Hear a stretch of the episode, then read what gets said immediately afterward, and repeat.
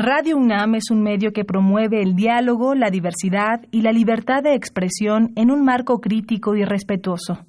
Los comentarios expresados a lo largo de su programación reflejan la opinión de quien los emite, mas no de la radiodifusora.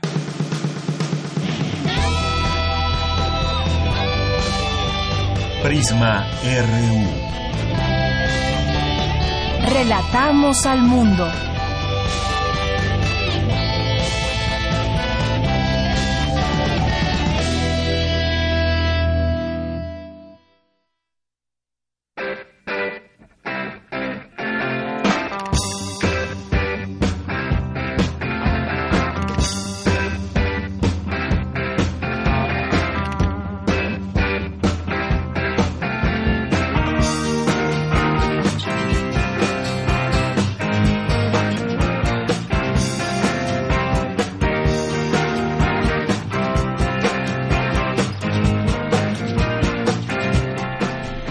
Iniciamos así el día de hoy Prisma RU en esta emisión del viernes 26 de julio del año 2019. Estamos escuchando a los Rolling Stones, esta canción que se llama Brown Sugar, porque hoy lo recordamos, hoy 26 de julio Mick Jagger cumple 76 años y algunos medios han señalado los cumple con el corazón tranquilo porque hay que recordar que recientemente en abril pasado eh, tuvo una intervención quirúrgica del corazón, eh, una operación en la que le reemplazaron una válvula cardíaca y pues el líder de los Rolling Stones ha vuelto a los escenarios con su gira No Filter en tiempo récord, aunque pues a todo el equipo que acude a estas giras, que es muchísimo, muchísimas personas, pues se ha sumado ya un cardiólogo que pasará pues eh, todo el mes de agosto actuando, bueno, Mick Jagger junto con la banda actuando en varias ciudades de Estados Unidos.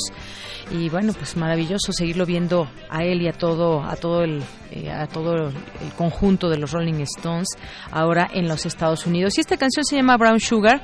Eh, para cuando llegaron ya a los años 70, los Rolling Stones ya eran un fenómeno de masas planetario y gracias a temas como este, Brown Sugar, que abre el álbum Sticky Fingers en 1971 y que compuso principalmente Jagger, esta letra es controvertida, ambigua, eh, se admiten dos interpretaciones que canción y título se refieren a una, a una chica de color o a la heroína. Escuchemos un poco más de Brown Sugar.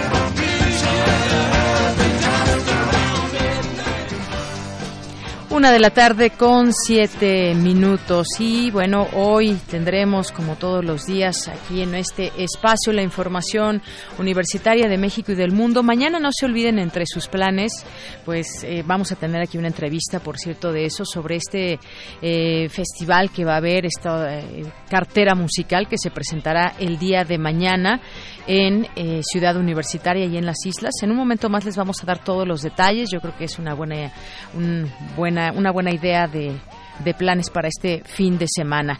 De eso le platicaremos hoy más adelante. Estará con nosotros ya en un momento más Bernardo Batis, abogado y además fue procurador de la Ciudad de México en los tiempos de López Obrador y bueno, fue uno de los candidatos también para ocupar la Fiscalía General de la República en, eh, en este año, eh, que finalmente, bueno, pues está eh, Alejandro Hertz Manero al frente de ella, pero con él vamos a platicar sobre varios temas, entre ellos pues está la extinción de dominio, por ejemplo, que se acaba de aprobar en el Senado. Está también el seguimiento a los temas de corrupción, como el caso de Brecht, el caso de el abogado Juan Collado. Varios son los temas que podemos platicar con él. Eh, conocemos eh, su carrera eh, profesional, su carrera pública, que pues ha sido ha sido ha sido ya muy larga si nos ponemos a ver todo lo que lo en lo que ha participado. Así que tendremos la oportunidad de platicar con él aquí en este espacio del Observatorio Ciudadano de Coyoacán y nos acompañará eh, por supuesto, Guillermo Zamora, periodista que nos acompaña como todos los viernes en este espacio de Prisma RU. Tendremos también, como todos los días, información universitaria, información de cultura, información nacional e internacional. Tendremos también Melomanía RU con Dulce Wet. Esto y más, como siempre, le tendremos hoy aquí en Prisma RU. Yo soy Deyanira Morán y a nombre de todo el equipo le damos la bienvenida. Quédese con nosotros aquí en el 96.1 de FM de Radio UNAM y desde aquí relatamos al mundo. Relatamos al mundo. Relatamos al mundo. Y bueno, pues en los, en los temas universitarios, hoy viernes 26 de julio, y el cáncer de boca afecta funciones fundamentales del ser humano, tales como comer y hablar. Académico de la UNAM alerta que 70% de quienes lo padecen mueren. Educatic 2019 abre las puertas a proyectos de importancia nacional de jóvenes preparatorianos. Dulce García nos tendrá la información. El presidente Andrés Manuel López Obrador, ya en temas nacionales, urgió al Poder Judicial a apurar el trámite de los amparos interpuestos contra la construcción del aeropuerto de Santa Lucía. Un juez federal negó a Emilio Lozoya Austin, exdirector general de Pemex, acceso a sus cuentas bancarias por tiempo indefinido. Los israelíes asesinados el pasado miércoles en Plaza Arts estaban implicados en actividades de lavado de dinero y tenían vínculos con grupos del crimen organizado de México, dio a conocer el secretario de Seguridad Alfonso Durazo. El fiscal regional Gonzalo Huitrón Reynoso fue asesinado la mañana de este viernes durante un enfrentamiento registrado en la carretera Santa Rosa La Barca en Poncitlán. El sindicato petrolero que encabeza Carlos Romero de Champs solo reportó gastos por 69 millones de pesos de los casi 300 millones que Pemex le dio extras en 2018. ¿Dónde quedaron los demás? ¿Quién sabe? En los temas internacionales, la ola de calor que azota actualmente en numerosos países de Europa amenaza ahora con afectar la isla danesa de Groenlandia y reducir su capa de hielo en superficie a mínimos históricos, advirtió hoy la Organización Meteorológica Mundial. El presidente estadounidense Donald Trump amenazó a Apple con imponer aranceles a los componentes de su ordenador de gama alta Mac Pro si finalmente decide trasladar desde Estados Unidos a China su fabricación.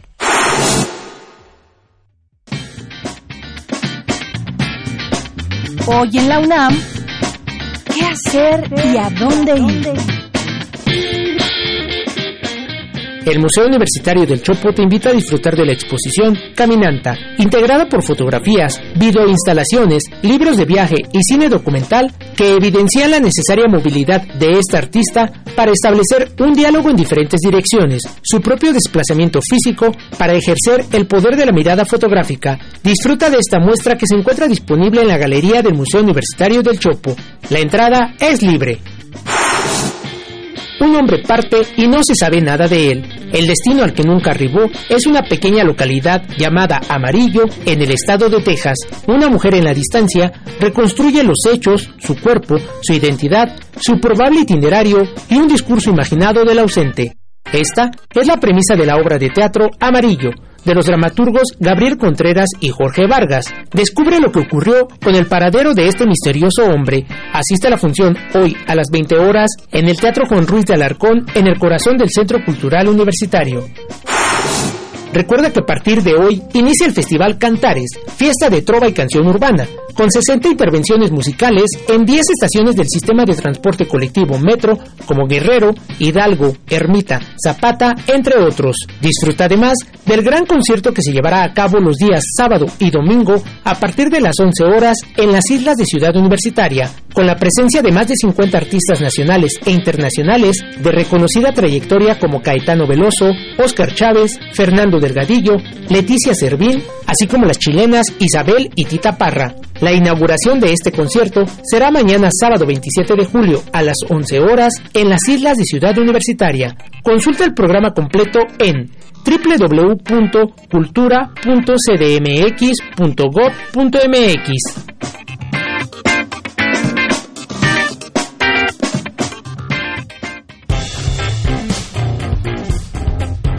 Campus RU Una de la tarde con 13 minutos. Bueno, pues ahí está ya la invitación que les decíamos para este sábado, mañana, que puedan ir ahí a las islas con este concierto donde pues van a poder escuchar a distintos músicos. Estará Caetano Veloso y todos los que ya nos mencionó hace un momento mi compañero Daniel Olivares. Y más adelante pues tendremos también eh, detalles sobre esta información. Por lo pronto nos vamos aquí en Campus Universitario con Dulce García. Educatic 2019 abre las puertas a proyectos de importancia nacional de jóvenes preparatorianos. Cuéntanos, Dulce, buenas tardes.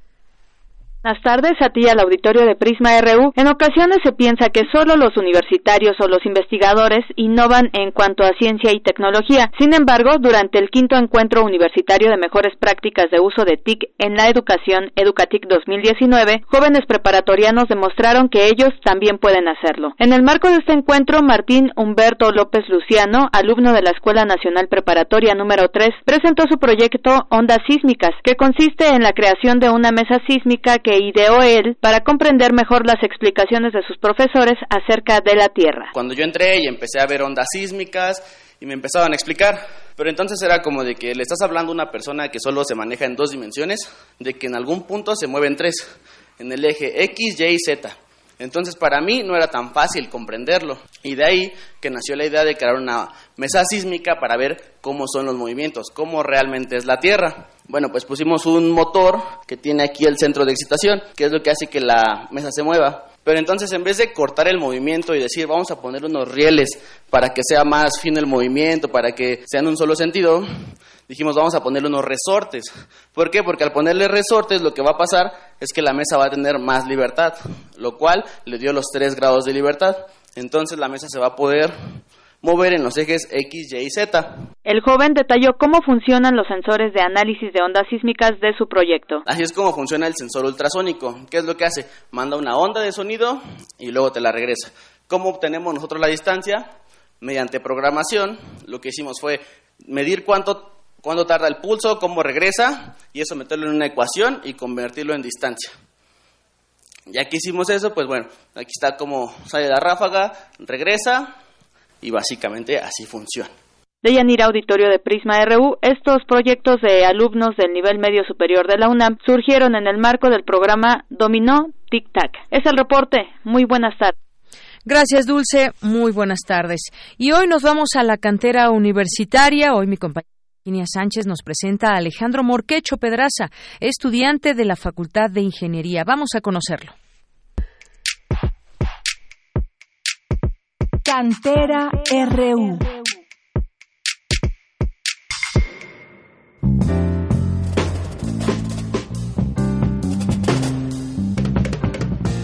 Alejandro Morquecho Pedraza es estudiante de la carrera de Ingeniería Mecatrónica en la Facultad de Ingeniería de la UNAM y fue elegido para participar en el Simposio Internacional sobre Tecnología y Ciencias Espaciales en la ciudad de Fukui, Japón. Conozcamos más a este brillante y mecatrónico universitario.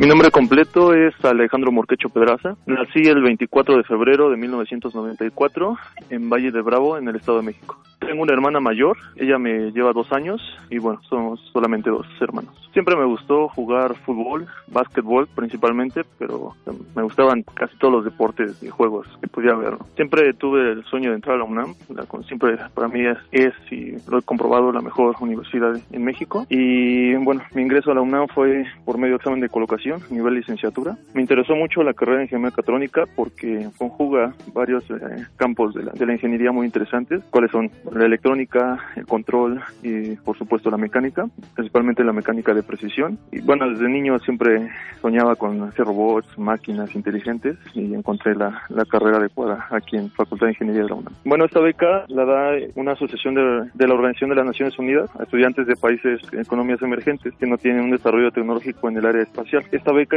incluye la entrada los, y todos los viáticos correspondientes al, al Congreso Internacional de Ciencia y Tecnología del Espacio se lleva a cabo dos, cada dos años y bueno, esta beca representa para mí una gran oportunidad de presentar mi trabajo, de ver en qué, qué lugar estoy a nivel internacional y por supuesto de, de ver todos los trabajos que, se están haciendo en el área y bueno, muy enriquecedora la experiencia. Mi trabajo es acerca de un banco de pruebas para lo que se llaman arreglos de ruedas de reacción de satélites. Básicamente son los arreglos de ruedas de reacción, son motores con volantes de inercia que modifican la orientación del satélite. Entonces mi banco de pruebas es para garantizar el funcionamiento, rendimiento o desempeño de este tipo de sistemas a través de la medición del par generado o momento generado por estos actuadores y bueno así verificar su funcionamiento antes de que sean puestos en órbita los satélites. He seguido jugando fútbol principalmente. Con mis compañeros de laboratorio tenemos un equipo de fútbol y cada vez que tenemos nuestro tiempo libre obviamente muchas ganas de, de, jugar, pues vamos aquí a la, zona deportiva de, de, la universidad y de ahí jugamos fútbol, a veces también jugamos básquetbol, pero principalmente fútbol es donde tenemos un equipo y estamos dentro de un torneo aquí siempre participando en, en la facultad de, ingeniería. Es lo, lo que hacemos principalmente cuando tenemos tiempo libre. Además, pues también salimos a convivir, a comer y a divertirnos también. No tengo un gusto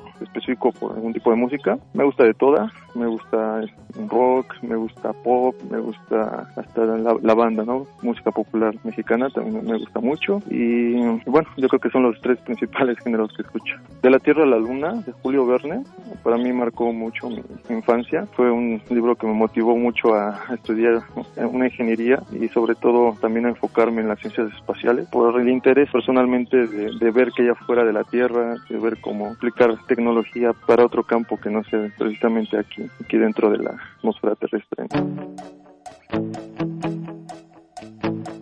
Yo estoy muy agradecido con mi familia, mi mamá, mi hermana y mi tía, que son las tres principales personas que me han apoyado en toda mi carrera. También, sobre todo, con mis maestros de aquí de Facultad de Ingeniería, principalmente con mi asesor de tesis y que me han dado pues esta oportunidad con el Laboratorio de Instrumentación Electrónica de Ciencias Espaciales aquí de la División de Ingeniería Eléctrica de la UNAM. Y bueno, es, por supuesto con la UNAM, ¿no? Es una maravilla de institución que me ha dado muchas herramientas en mi carrera, muchas oportunidades como esta de presentar este, este trabajo a nivel internacional.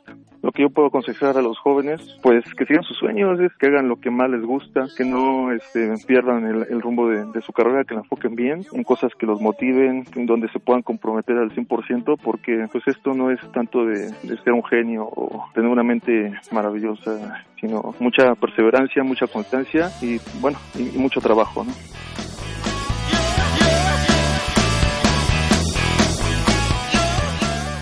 Para Radio UNAM, Rodrigo Aguilar y Virginia Sánchez.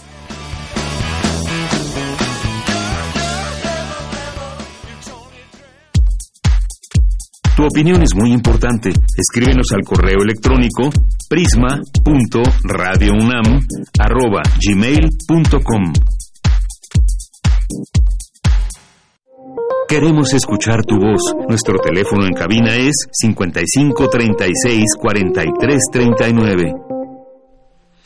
Continuamos una de la tarde con 21 minutos y bueno, pues hay algunos temas también nacionales que compartir con todos ustedes, eh, porque en un momentito más vamos a tener ya aquí el Observatorio Ciudadano, pero bueno, antes, ese tema de la mafia israelí eh, que pues se dio, nos fuimos a dar cuenta de todo lo que sucedió en esta Plaza Arts y eh, ahora declara el secretario de Seguridad, Alfonso Durazo, que la mafia israelí tiene vínculos con el narco en México.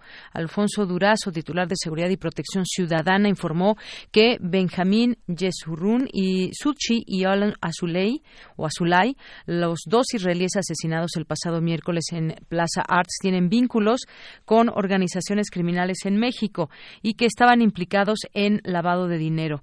En Palacio Nacional, el secretario aseguró que el asesinato de los dos extranjeros se trataría de un ajuste de cuentas entre integrantes del crimen organizado. Dijo textualmente que son organizaciones de carácter internacional, que tienen vínculos con organizaciones nacionales, que no va a adelantar en este momento, pero que llegará el tiempo cercano en el que se compartirá información propia. Lo que sí se puede decir es que hay vínculos con organizaciones criminales del país por lavado de dinero, principalmente. Son ajustes de cuentas entre integrantes de bandas del crimen organizado, de intereses diversos, disputas de relaciones con organizaciones y por disputas de territorio de lavado de dinero. Así que esta línea de investigación hasta el momento es lo que ha arrojado y vamos a seguir atentos a este tema. Continuamos.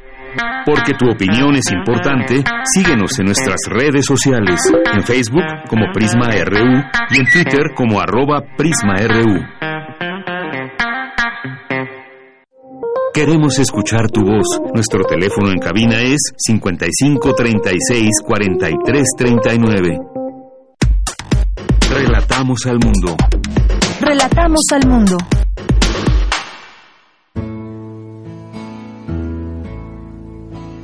La danza de la paloma hacia el furor. Observatorio Ciudadano de Coyoacán. En medio de los desastres de la nación. Continuamos una de la tarde con 24 minutos, como les habíamos dicho al inicio de esta emisión aquí en el Observatorio Ciudadano de Coyoacán, este espacio que tienen aquí en el programa de Prisma RU. Ya me acompaña Guillermo Zamora, que es periodista. ¿Cómo estás, Guillermo? Bien, Deyanira, muy a gusto, como siempre, de estar contigo aquí eh, representando al Observatorio Ciudadano de Coyoacán. Y hoy, gracias a ti, Guillermo, y hoy has invitado ni más ni menos que al doctor Bernardo Batis, abogado, ex procurador capitalino, y también sonaba su nombre para la Fiscalía General de la República. Está aquí con nosotros y le agradecemos mucho su presencia, Bernardo Batis. gracias, Bernardo. Gracias, Deyanira, gracias, Guillermo. Eh, con mucho gusto estoy aquí. No soy doctor con trabajos maestro, pero, maestro, maestro a sus órdenes. Muy bien, bueno, pues varios, varios temas que comentábamos hace un momento, eh, Guillermo, en torno a lo que podemos eh, platicar con el maestro Batis. Uno de ellos quizás, eh, pues es un poco quizás la opinión que tiene sobre todo lo que ha sucedido a raíz de la llegada del nuevo gobierno con Andrés Manuel López Obrador, que cambiamos de partido, cambiamos de, de digamos, pues de una tendencia política que traíamos de derecha, centro y demás, ahora hacia la izquierda. ¿Qué le ha parecido? A mí sí me gustaría escuchar una opinión suya de todo lo que ha sucedido, lo que está sucediendo y pues lo, lo que vendrá, que ya hay algunas, algunas cosas que se van planteando hacia el futuro. Bueno, yo eh, he luchado por un cambio en este país desde hace muchos años, demasiados años. Inicialmente en el antiguo Partido Acción Nacional antes de que se aliara con Salinas y con los empresarios. Entonces ahí y después eh, por mi cuenta y luego como fundador de Morena. Entonces para mí ha sido una gran satisfacción ver que con un dirigente como Andrés Manuel se logró dar este paso trascendental, un cambio de fondo. Ciertamente los últimos 30 o más años íbamos rumbo al, al neoliberalismo, a un capitalismo exacerbado, en donde el dinero era lo que contaba, y yo diría desde, desde el constituyente de la Ciudad de México y ahora con el cambio del año pasado, se ve un, un, un giro, un cambio efectivamente hacia una política más eh, social, más interesada en lo social, más proclive a la justicia social, hacia la izquierda, como muy bien eh, dice Deyanira. Eh, me da gusto, para mí es una gran satisfacción y creo que el gobierno va, va muy bien. Eh, maestro Bernardo Batis, cuando usted habla de cambio eh, de fondo y cambios profundos, estos cambios pues seguramente se van a dar de manera paulatina porque es eh, pues migrar, migrar hacia algo que, que, se quiere, que se ha planteado desde campaña, que se ha planteado desde, desde este movimiento de regeneración nacional, pues sin duda no se pueden hacer de manera rápida, hay mucha inquietud y mucha expectativa en todo esto también. Pues por supuesto, hay, además estamos, se está recibiendo el gobierno, yo no soy eh, miembro del gobierno, sí aspiré a ser fiscal general, estuve en la terna y, traté de, de serlo. Eh, este, pero eh, coincido con, con, lo que se está haciendo. Es un, gobierno que se encuentra un, una herencia, un sistema, un país pues lleno de eh, una corrupción demasiado arraigada, de muchos problemas no resueltos en, décadas y, muy bien eh, se dice que esto no puede ser de la noche a la mañana ni es un cambio eh, brusco, tiene que ser paulatino, pero muy firme, que es como yo creo que se, están haciendo las cosas. Se van tomando las decisiones correctas, ya hay en la gente una percepción muy generalizada de que estamos en otra cosa, ¿no? Por ejemplo, el, el, tema de los salarios altísimos y de los grandes negocios para unos cuantos se, cambió, se sujetó a un tope en cuanto a los salarios, se está combatiendo la corrupción, ya no va a haber negocios público-privados que hacían millonarios en una sentada y en una firmada de contrato a cualquiera que era amigo del funcionario. Todo eso se ve que se está acabando. Ciertamente hay problemas, hay violencia y inseguridad heredada, pero también estamos viendo que se han maquillado las cifras, que se había dicho que estábamos mejor en, el gobierno anterior, cuando menos en la Ciudad de México, y no es así, estaban falseando la, información. Vamos bien, eso lo veo, lo, lo siento, lo vivo. Hay otras cosas que tomarán un poco más de tiempo. Así es. Bernardo, una pregunta a propósito precisamente de los salarios. Esto es el. Eh, eh, hay una diferencia, se, se nota, se siente en la impartición de justicia entre lo que, por lo que está sucediendo, pensamos que puede ser por eso, en cuanto a las diferencias esas grandes que existen entre el Poder Judicial y el gobierno de Andrés Manuel. Pues eh, Andrés Manuel cuando tomó protesta, ya eh, era presidente electo, pero en el momento en que asume el cargo de presidente en ejercicio, en, el discurso breve pero muy contundente que, da, dice que él no va a ser el superpoder, como lo fueron otros presidentes anteriores, y que respetará, como lo ha hecho, al Poder Legislativo y, por supuesto, al Poder Judicial. Al Poder Judicial se le aplicaría la ley que él propuso de tope a los salarios. Eh, pero ahí los eh, integrantes de este Poder Judicial, jueces, magistrados, ministros, pues se han, han resistido. Eso es. Y eso ha dado pie efectivamente a una controversia. Y seguramente porque los, especialmente en la Corte, pues durante muchos años se llegaba a ese cargo de ministro de la Suprema Corte por arreglos partidistas. Entonces quedan, aunque no son ya la mayoría, pero quedan todavía representantes del antiguo sistema. Estamos en ese proceso. Sí, y mencionabas también ah, eh, hace un momento, Guillermo, ese tema del cambio de la Procuraduría eh, General de la República a Fiscalía General de la República. Me gustaría que nos comparta su opinión al respecto, maestro. Con mucho gusto. Yo aspiré a ser fiscal general. La característica que distingue o que hace la diferencia entre la antigua Procuraduría y la actual Fiscalía es que la Procuraduría era un organismo integrado al poder central, al Ejecutivo. Mi opinión personal es que así debiera ser, porque la gobernabilidad requiere como uno de sus soportes fundamentales una buena procuración de justicia.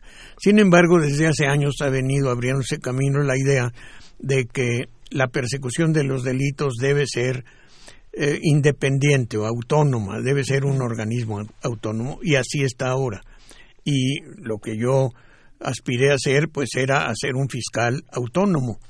La crítica que me hacían es que no lo sería tanto porque estoy integrado al, sistema eh, que ganó, al partido que llegó al poder. Esa fue la, crítica principal.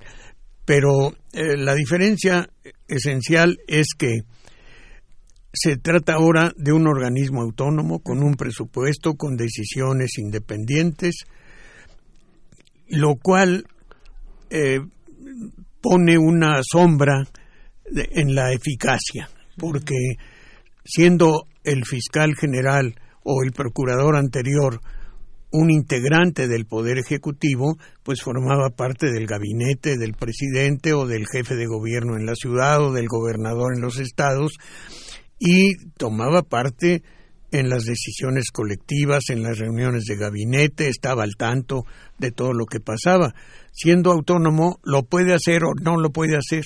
Se está haciendo, está muy coordinado el actual fiscal general con el Poder Ejecutivo, con la Secretaría de Seguridad Pública, con los mecanismos, eh, la actual, la nueva este, Guardia Nacional, están en, muy buena coordinación, pero pudiera ser que no, eso era el riesgo. En países sudamericanos, esa independencia extrema ha sido muy eh, dañina eh, en momentos que ha perseguido a presidentes populares. Yo creo que eso, esa figura del fiscal general independiente se nos impone, pues por la ley de la imitación, porque eh, el Tratado de Libre Comercio nos va haciendo cada vez más una copia del sistema norteamericano. Se puede funcionar bien, eh, puede puede haber este, el, fiscal es nombrado por el Senado, puede ser removido por causas importantes, por causas graves. No es, digamos, eh, algo fundamental que sea o que no sea. Requiere buena fe, disposición de cumplir con el deber y, así se está haciendo en este momento. Así es. Y regresando otra vez a, la diferencia, a las diferencias que existen entre el Poder Judicial y, el gobierno de Andrés Manuel, ¿tú crees que pueda, se van a subsanar ese tipo de diferencias? Que, en eh, principio pues son eh, por cuestiones del salario. Eh, principalmente la, la más eh, vistosa, digamos, la más clara para todo el mundo, para la opinión pública, es que no les gusta que a nadie que le bajen el salario. Pero es justo, salarios tan altos, se ha dicho, mencionado 600 mil, pero fueran 300 mil, sería mucho comparado con el nivel de, general de los ingresos de un de un trabajador, de un funcionario, de un burócrata, siguen siendo altísimos. Se ha dicho que es para conservar su honestidad. Es, es, eh, un, es una, exageración. Es una exageración y un argumento que dice muy poco del que tenga que ganar mucho para ser honesto. No, aún así han saqueado muchas veces, aún con esos salarios. Ah, claro, sí.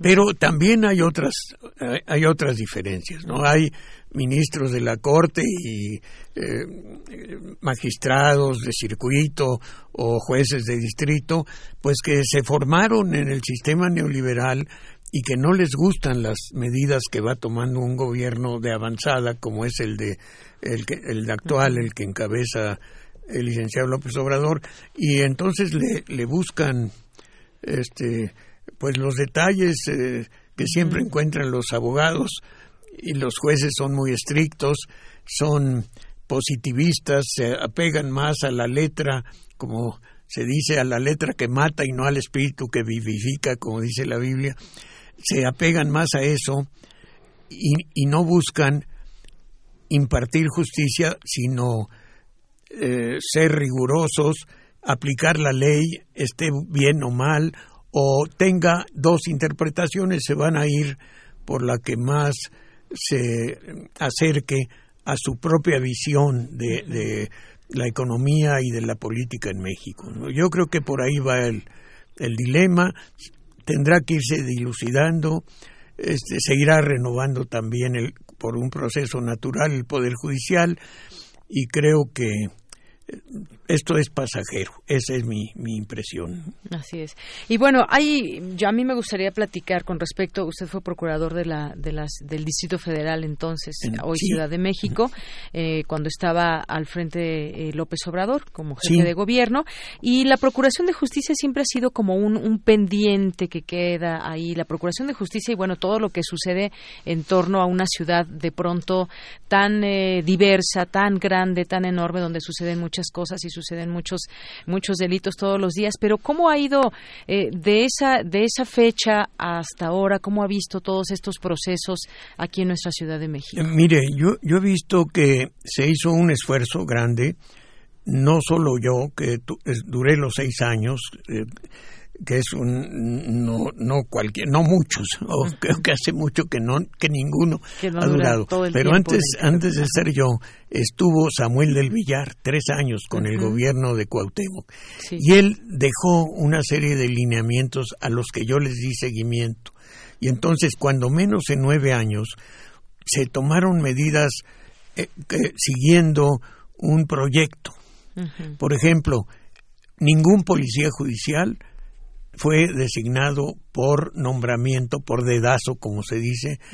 Todos los aspirantes a entrar a esa policía, que ahora se llama policía ministerial o investigadora, entonces se llamaba policía judicial, pues tienen a su cargo la investigación de los delitos. Pero había mucha gente que creía que su chofer, su ayudante personal, los algunos senadores, algunos funcionarios, algunos directores de medios de comunicación tenían escoltas que eran policías judiciales o policías preventivos a veces, según eh, con quién tenían más amistad. Eso se acabó.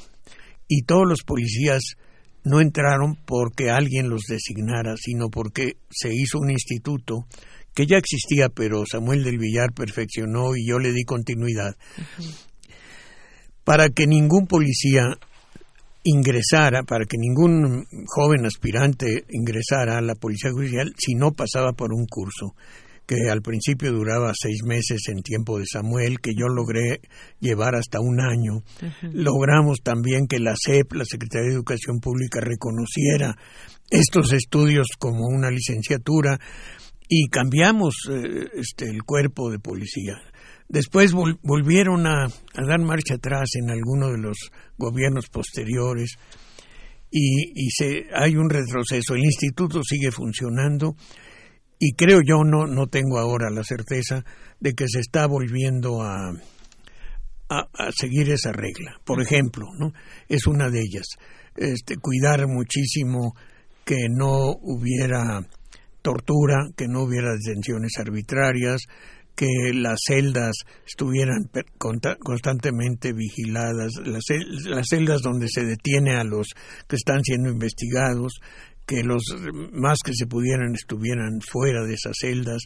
Se tomaron decisiones, por ejemplo, para separar a, la familia de la víctima o a la víctima del, eh, presunto culpable y sus abogados o sus familiares para que no hubiera presiones. Se tomaron muchas medidas que algunas han continuado y otras se deterioraron en el camino.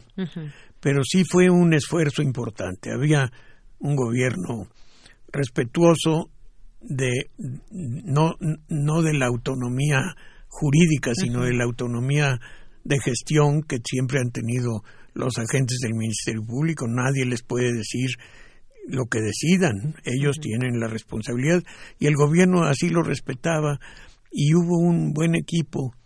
Yo creo que se avanzó bastante y se dejó algo para, para que continúe. Y ahora lo veo con la procuradora eh, doña Ernestina Godoy que se retoma todo eso. Bernardo, y de las eh, diferencias también entre la Policía Federal y el gobierno de Andrés Manuel.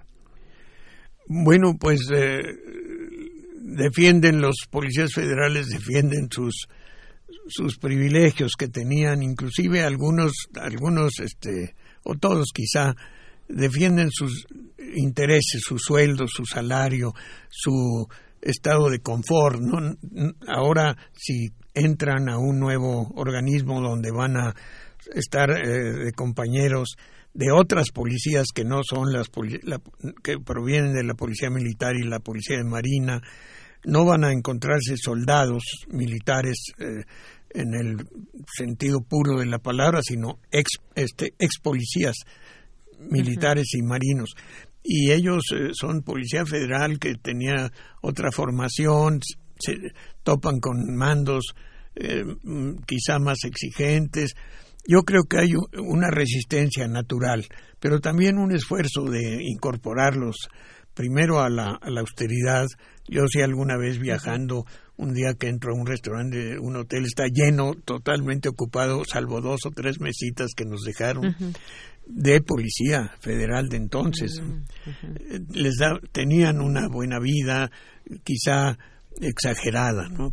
Un policía se, espera más austeridad en su, en su Pues sí ha sido un, cambio, digamos, ahora en la en la Guardia Nacional que tiene sus propios lineamientos y demás, también tiene sus eh, sus protocolos y todo para aceptar a todas las personas que formen parte de ella. Y, y, bueno, pues ya para terminar se nos va acabando el tiempo.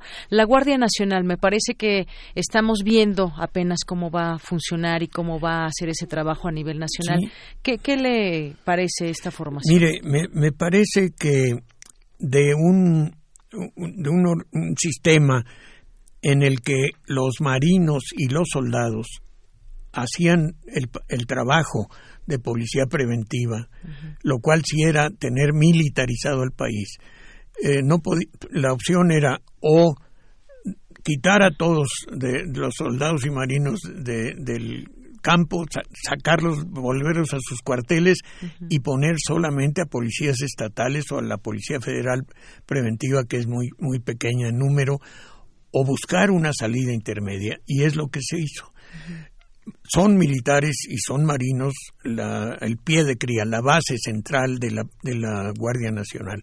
Pero como fueron preparados para ser policías, también saben derechos humanos, ética policíaca, cómo investigar, cómo preservar el lugar de los hechos, cómo guardar las pruebas. No son nada más militares, son militares con su toque policíaco. Entonces fue el paso no hacia la militarización, sino al revés, a ir desprendiéndonos de un sistema totalmente militarizado a uno más eh, civil. Muy bien, bueno, pues es interesante escuchar este punto, este punto de vista sobre la Guardia Nacional. Y pues bueno, se nos acaba el tiempo y ha sido un gusto platicar con usted, maestro Bernardo Batis. Gracias por venir aquí, por estar con nosotros sin compartir estos puntos de vista en torno a lo que sucede en nuestro país. Y bueno, pues eh, gracias por estar. Gracias, gracias Bernardo. Guillermo, muy amables y al auditorio. Muchas gracias. Gracias, maestro Bernardo Batis, eh, jurista, intelectual, abogado, escritor y político mexicano. Continuamos. Porque tu opinión es importante, síguenos en nuestras redes sociales, en Facebook como Prisma RU y en Twitter como arroba PrismaRU. Queremos escuchar tu voz. Nuestro teléfono en cabina es 55 36 43 39. Prisma RU. Relatamos al mundo. Continuamos, son las 13 horas con 46 minutos y tenemos una invitación. Nos buscó Mónica Edith Villanueva Vilchis, que es jefa del Colegio de Dibujo y Modelado de la Escuela Nacional Preparatoria de la UNAM. Así que, pues nos tiene una invitación que hacer. ¿Cómo estás, Mónica? Muy buenas tardes, bienvenida. Hola, Deyanira. Pues muchísimas gracias por recibir mi, llamada y pues sobre todo es hacer la invitación eh, pues que hace la Escuela Nacional Preparatoria a través de su Secretaría de Difusión Cultural a la Noche de Museos de este 31 de julio del 2019, este que en este caso pues eh, se titula Usa, Reusa y Crea. Eh, y bueno, es, se lleva a cabo por el 5 de junio, que fue el Día Mundial del Medio Ambiente. Así Entonces, pues, pues bueno, uno de los objetivos principales de esta noche de museo es pues promover una cultura de la reutilización y sobre todo de las prácticas artísticas amigables con el medio ambiente, pues para cuidar nuestro eh, entorno y nuestro mundo, ¿no? Eh, y pues al mismo tiempo reconocer y valorar la importancia de las asignaturas del Colegio de Dibujo y Modelado, pues para establecer diferentes posibilidades de soluciones. Entonces, pues mira, es el miércoles 31 a partir de las 6 de la tarde, es entrada libre, entonces pues eh, pueden ir eh, todo el mundo, ¿no? De todas las edades y pues va a haber varios talleres, va a haber uno de modelado, va a haber otro de joyería en papel, este, pues otro de, de arquitectura en papel. Entonces, pues hemos estado trabajando todos los maestros de la Escuela Nacional Preparatoria con mucho entusiasmo pues para recibirlos. Muy bien. Usa, reusa y crea es su lema en esta ocasión de esta actividad que organizan ustedes, el Colegio de Dibujo y Modelado eh, y la Secretaría de Difusión Cultural de la Escuela Nacional Preparatoria. Nada más repítenos para que la gente tome nota. Nos dijiste miércoles 31 de julio. ¿En dónde y a qué hora? Claro que sí, mira, es el miércoles 31 de julio a partir de las 6 de la tarde. Es entrada libre. Eh, es La calle es San Ildefonso 30, entre las calles de Argentina y del Carmen, en el centro histórico, y es la Secretaría de Difusión Cultural de la Escuela Nacional Preparatoria. Muy bien. Bueno, pues ahí está. Dejamos esta invitación para todo nuestro auditorio, hecha por ti. Gracias por, eh, eh, por tomarnos en cuenta para que podamos difundir todo lo que sucede desde nuestra universidad y todos estos eventos que se organizan y en este caso este que se llevará a cabo ahí en esta dirección donde nos dices, en la Escuela Nacional Preparatoria y en San Ildefonso 30, Centro Histórico. ¿Algo más que quieras agregar, Mónica? Pues no, nada más agradecerles la oportunidad y pues decirles que los estamos esperando con mucho gusto y que ahí estaremos, ¿no? claro que sí. Pues muchas gracias por la invitación, Mónica. Gracias, Deyanira. Saludos. Hasta luego. Muy buenas tardes. Mónica Edith Villanueva Vilchis, jefa del Colegio de Dibujo y Modelado de la Escuela Nacional Preparatoria de la Universidad Nacional Autónoma de México y esta invitación que nos hace. Continuamos. Tu opinión es muy importante. Escríbenos al correo electrónico prisma.radiounam@gmail.com. Queremos escuchar tu voz. Nuestro teléfono en cabina es 55 36 43 39. Continuamos y en el Instituto de Investigaciones Jurídicas analizan los alcances y repercusiones de la migración. Mi compañero Moisés González nos tiene esta información. Adelante, Moisés. De Yanira. Buenas tardes, auditorio de Prisma RU. Tras hacer un recuento de la migración en México, sus características y regulaciones a lo largo de la historia de nuestro país, Laura Ortiz, maestra en Derecho Internacional, integrante de la Comisión Nacional de los Derechos Humanos, habló sobre el derecho a migrar, en donde el país, dijo, tiene la facultad discrecional de regular el ingreso de extranjeros al territorio nacional, pues tiene que ver con la seguridad nacional. Así se refirió a lo que Estados Unidos puede hacer al respecto. En ese sentido, Estados Unidos tendría derecho a construir su muro dentro de su territorio y de establecer medidas que restrinjan la entrada de migrantes. Pero, por otro lado, también Estados Unidos necesita, y lo vamos a ver más adelante, necesita de la fuerza, eh, de, la mano de obra barata. Eh, no sé si recuerden, bueno, están muy jóvenes, que lo dijo en algún momento el presidente Fox, de que pues ellos no necesitan Ajá. Los mexicanos o las personas migrantes, que no nada más son mexicanos, hacen el trabajo que los estadounidenses no quieren hacer. En este sentido, se ha hecho el poderío económico que hoy en día tienen. Por eso se necesita a los migrantes. La maestra dijo que sí es positivo regular la migración, pero respetando los derechos humanos. Las normas han cambiado a lo largo de los años y hay que replantear el uso de la fuerza pública en el tema de la migración, además de tomar en cuenta la figura de asilo político y refugio. Al hablar de personas ilegales, la migración se está criminalizando, señala la maestra. Y eso no debe de ser así, pues los migrantes, por no tener papeles, no se vuelven delincuentes. Se refirió a las estaciones migratorias, las cuales cuestan mucho a los gobiernos. Los migrantes hay que entenderlos como personas que están en tránsito, y en este sentido, la maestra reflexiona de la siguiente manera. Cuando dicen, no, es que los migrantes nos están quitando trabajo, nos están... Sí, pero pensemos también en, en pongámonos en su lugar. Entonces es una reflexión que se les voy a dejar ahora para que después ustedes me digan qué opinan al respecto, ¿no? Entonces, le decía, hubo sobrepoblación en la estación migratoria de Tapachula. La comisión ha hecho varias recomendaciones precisamente por, y medidas cautelares también ha solicitado precisamente por el hacinamiento. O sea, cada estación migratoria tiene una capacidad que se ha visto sobrepasada precisamente por estas oleadas de caravanas migrantes. Entonces, desde el 2002 ya había hacinamiento. Eh, había migrantes que podían ser internados, como ya se los mencioné, en cárceles municipales. Los cuerpos de seguridad no contaban con la capacitación adecuada. Capacitación adecuada un poco en la sensibilización en, materia de derechos humanos. Las instalaciones no son apropiadas para el aseguramiento. Eh, de esta manera, dijo la migración es un tema que debe verse desde varias ópticas. ¿Cuánto cuesta un gobierno como México sostener a esta población en tránsito? ¿Cómo resguardar sus derechos humanos? ¿Y cómo hacer que al final de su camino vivan de una manera digna? Hasta aquí mi reporte de Yanira. Buenas tardes. Gracias, Moisés González, muchas gracias.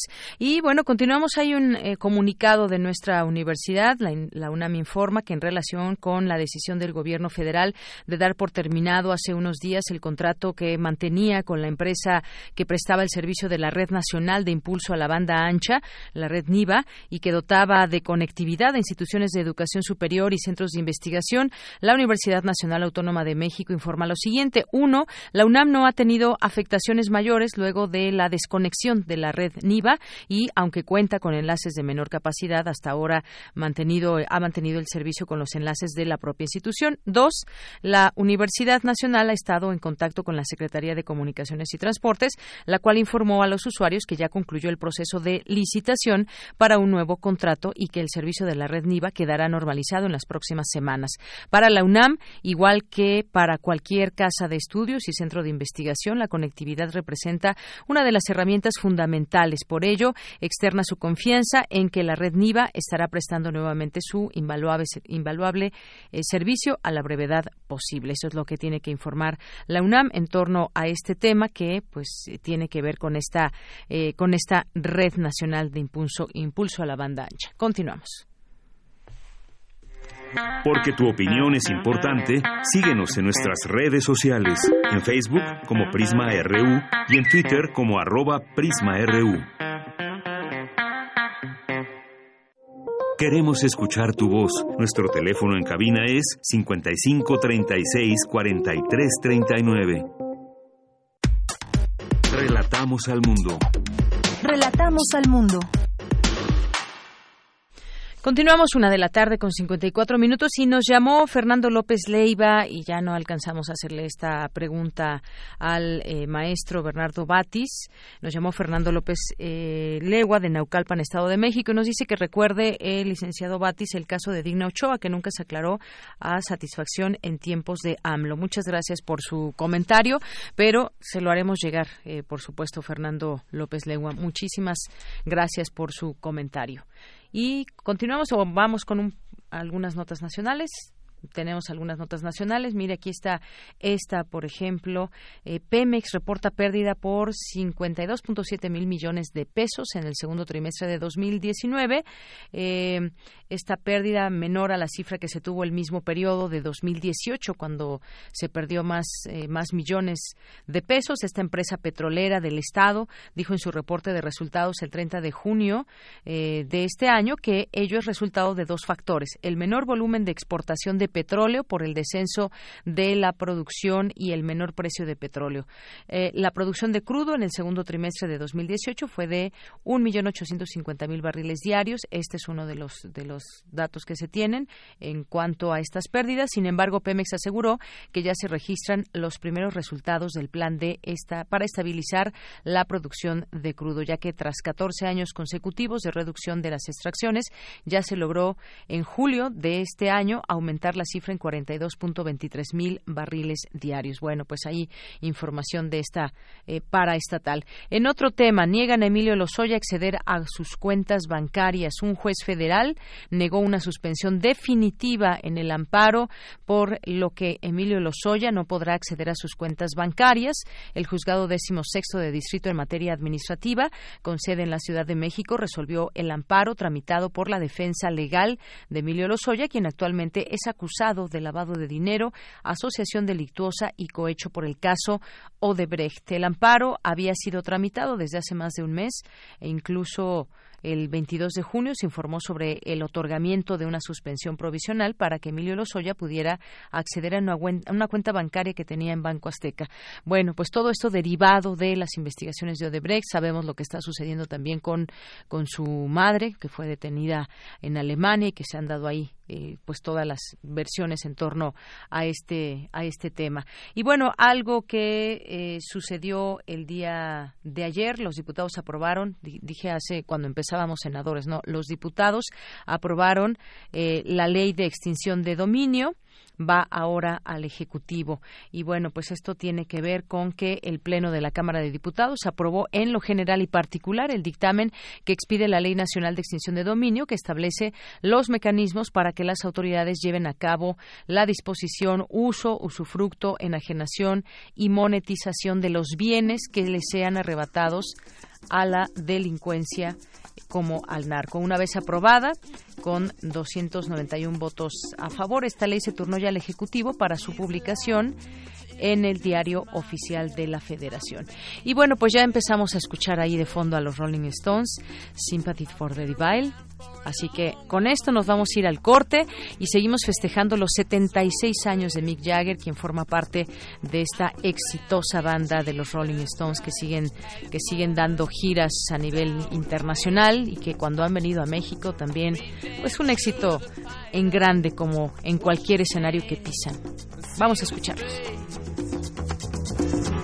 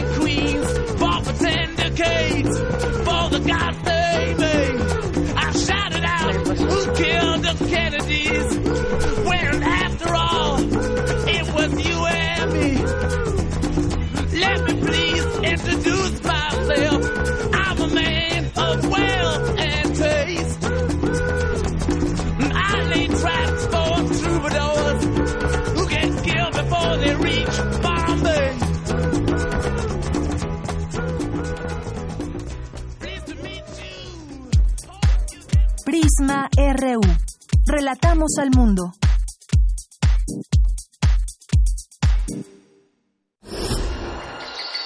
Creemos en un mundo donde se escucha toda la música, toda la música,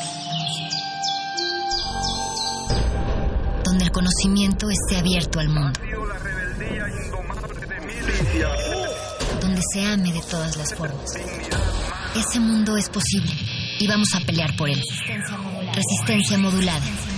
De lunes a viernes, de las 20 a las 23 horas, por el 96.1 de FM, Radio UNAM. Experiencia sonora. La autonomía de la UNAM la llevamos en nuestro ADN.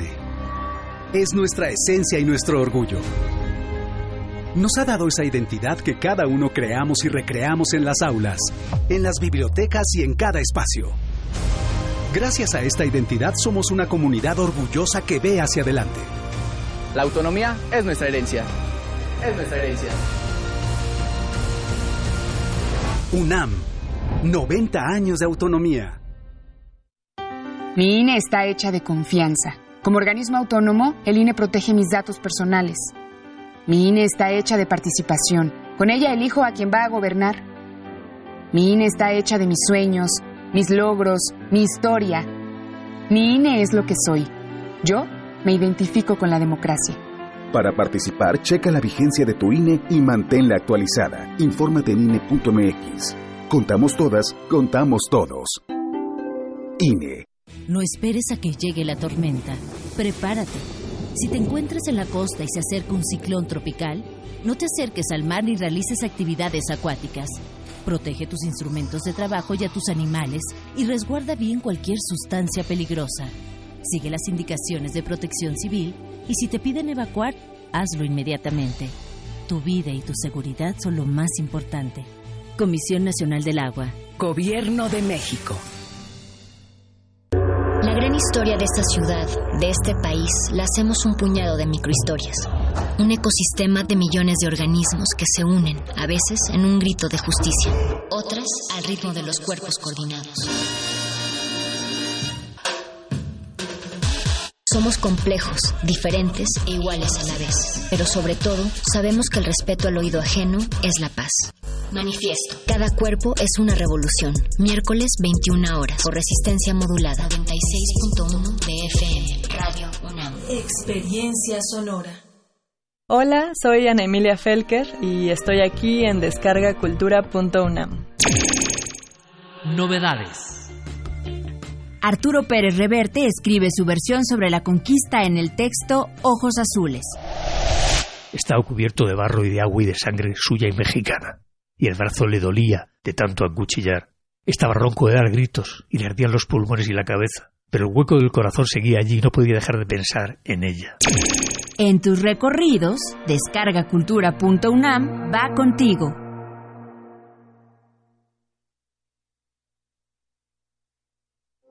Queremos escuchar tu voz. Nuestro teléfono en cabina es 55 36 43 39.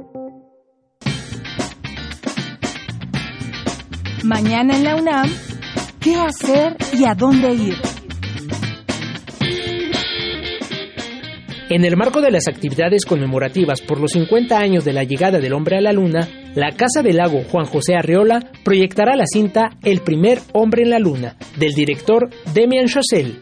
La función será mañana sábado 27 de julio a las 15 horas en la Casa del Lago Juan José Arreola, ubicada en la primera sección del bosque de Chapultepec. La entrada es libre.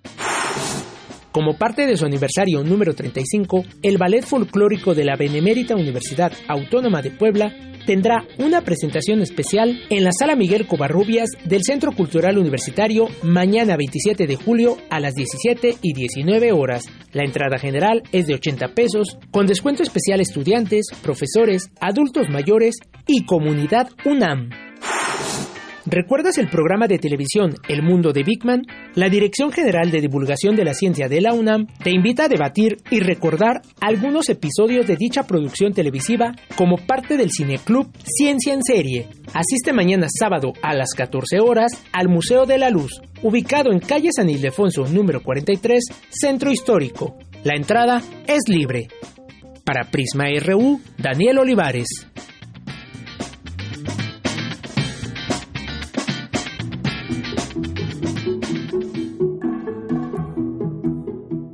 Queridos amigos de Prisma RU, queridos radioescuchas, soy José Manuel Cuellar y tengo el enorme gusto de invitarlos a la presentación de mi libro La Revolución Inconclusa este miércoles 31 de julio a las 6 de la tarde en la librería El Sótano, sucursal Coyoacán, esto es en calle Allende número 38. Platicaré con el doctor Héctor Zagal sobre los dos López, el presidente Adolfo López Mateos López Obrador, desde luego, nos pondremos nostálgicos y recordaremos el México de los 60. La entrada es libre y habrá, por supuesto, venta y firma de libros, ya saben, miércoles 31 de julio a las 6 de la tarde en el sótano Coyoacán. Ahí nos vemos. Bueno, pues ahí está y atendamos esta invitación para el próximo miércoles. Y bueno, muchas gracias a todos los que están presentes a través de nuestras redes sociales, a través de la vía telefónica 55364339, arroba Prisma RU en Twitter y Prisma RU en Facebook. Además, nos escuchan también a través de www.radio.unam.mx y aquí en el 96.1 de FM. Muchas gracias a José Luis León, que nos dice inspirador para el viernes escuchar a los Stones con esa rola. Saludos, José Luis León, Comunicación Política Aplicada, también a nuestros amigos que pues hacen todos estos estudios de cómo se utiliza Facebook, WhatsApp eh, y las redes sociales aquí en nuestro país. Le mandamos saludos también a los amigos de Editorial Enequén, a Mayra Elizondo, que nos dice, por fin pude escuchar en vivo al programa, logré sobrevivir a la primera semana después de vacaciones. Un gran saludo a los radioescuchas y mucho cariño Muchas gracias, Mayra Elizondo. Sabes que es bien correspondido. Gracias por ser radio escucha, eh, atenta, tan atenta aquí en nuestra emisora y en este programa de Prisma RU. César Soto, Ricardo, César Soto nos dice, estudios y capacitaciones eh, que cursé, los avalo, están acordes al sistema oral, penal y de derechos humanos. Muchas gracias. Gracias también a ADN Cultura, El Eco, Casa del Lago, eh, Juriquilla UNAM, a nuestros amigos de Juriquilla UNAM, al Instituto de Ingeniería UNAM, también aquí presente, Gamboa Segundo, que nos, eh, nos dice que limpiar el, el lente de la cámara. Sí, gracias, Gamboa, por esta observación. Eh, Román Hernández García, excelente día. No habrá transmisión del evento de Cantares por TV UNAM. No tenemos esa información, no, no se va a transmitir por TV UNAM, que sepamos. Pero lo mejor es ir y escuchar en vivo y en directo este concierto, Román, y llevarse paraguas por cualquier cosa. Eh, muchas gracias también a quienes nos siguen. El eco Armando Cruz nos dice buen día, muy amena la entrevista al escritor Carlos Chimal. Bueno, esto el día de ayer, pero nos lo escribe hoy. Armando, te mandamos muchos, muchos saludos y eh, a todas las personas que aquí se suman. Estamos atentos de sus comentarios. Y bueno, continuamos.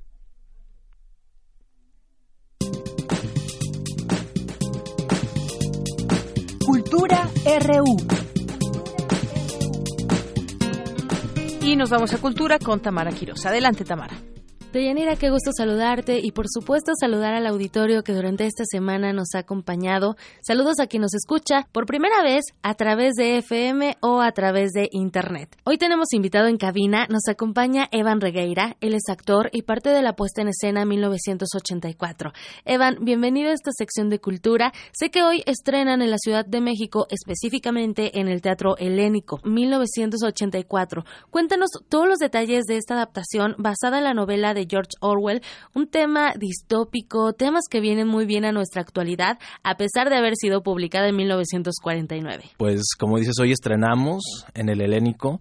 Eh, vamos a estar siete semanas en cartelera y pues los fanses de la obra ya sabrán de qué va, pero si alguien no la ha leído o si en la prepa nomás leyeron el resumen de, de Spark Notes, el del Rincón del Vago, este 1984, como tú dices, escribió la obra en el 49 hablando de un futuro eh, distópico donde se imaginaba cómo podría ser eh, la sociedad, ¿no? Donde el partido controlaba a todo mundo, em, reprimía a la gente, les quitaba su manera de comunicarse, de amar, de pensar, para poder entonces controlar al pueblo.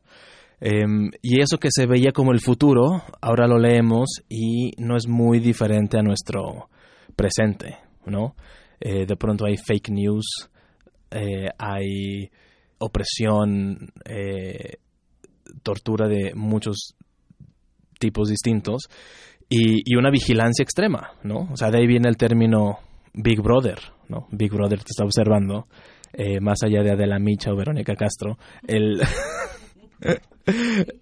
el, estado de vigilancia, ¿no? Que también ahora con nuestros teléfonos y demás es algo que estamos viviendo todos los días. Oye, en su momento esta novela eh, estaba considerada futurista, ¿no? O así se pensaba, pero aterrizándola al 2019 lo mencionas muy bien. Las redes sociales, nosotros compartimos, lo mencionas muy bien, ese gran hermano ese gran hermano a través de las redes sociales. Nosotros compartimos dónde estamos, con quién, qué estamos haciendo, pero también formamos parte de una cadena de datos que sirven para la mercadotecnia, basándose en tus gustos. Y bueno, esta novela también tiene mucha carga política. Enfocado en esto hay muchos ismos, nacionalismo, populismo, totalitarismo, situaciones que operan a través de la activación de las emociones y que pueden ser... Eh, un control como en la novela. No quiero enfocarlo en México, pero sé que, por ejemplo, en 2017 la llamada primera era de Trump, 1984, se convirtió en un bestseller.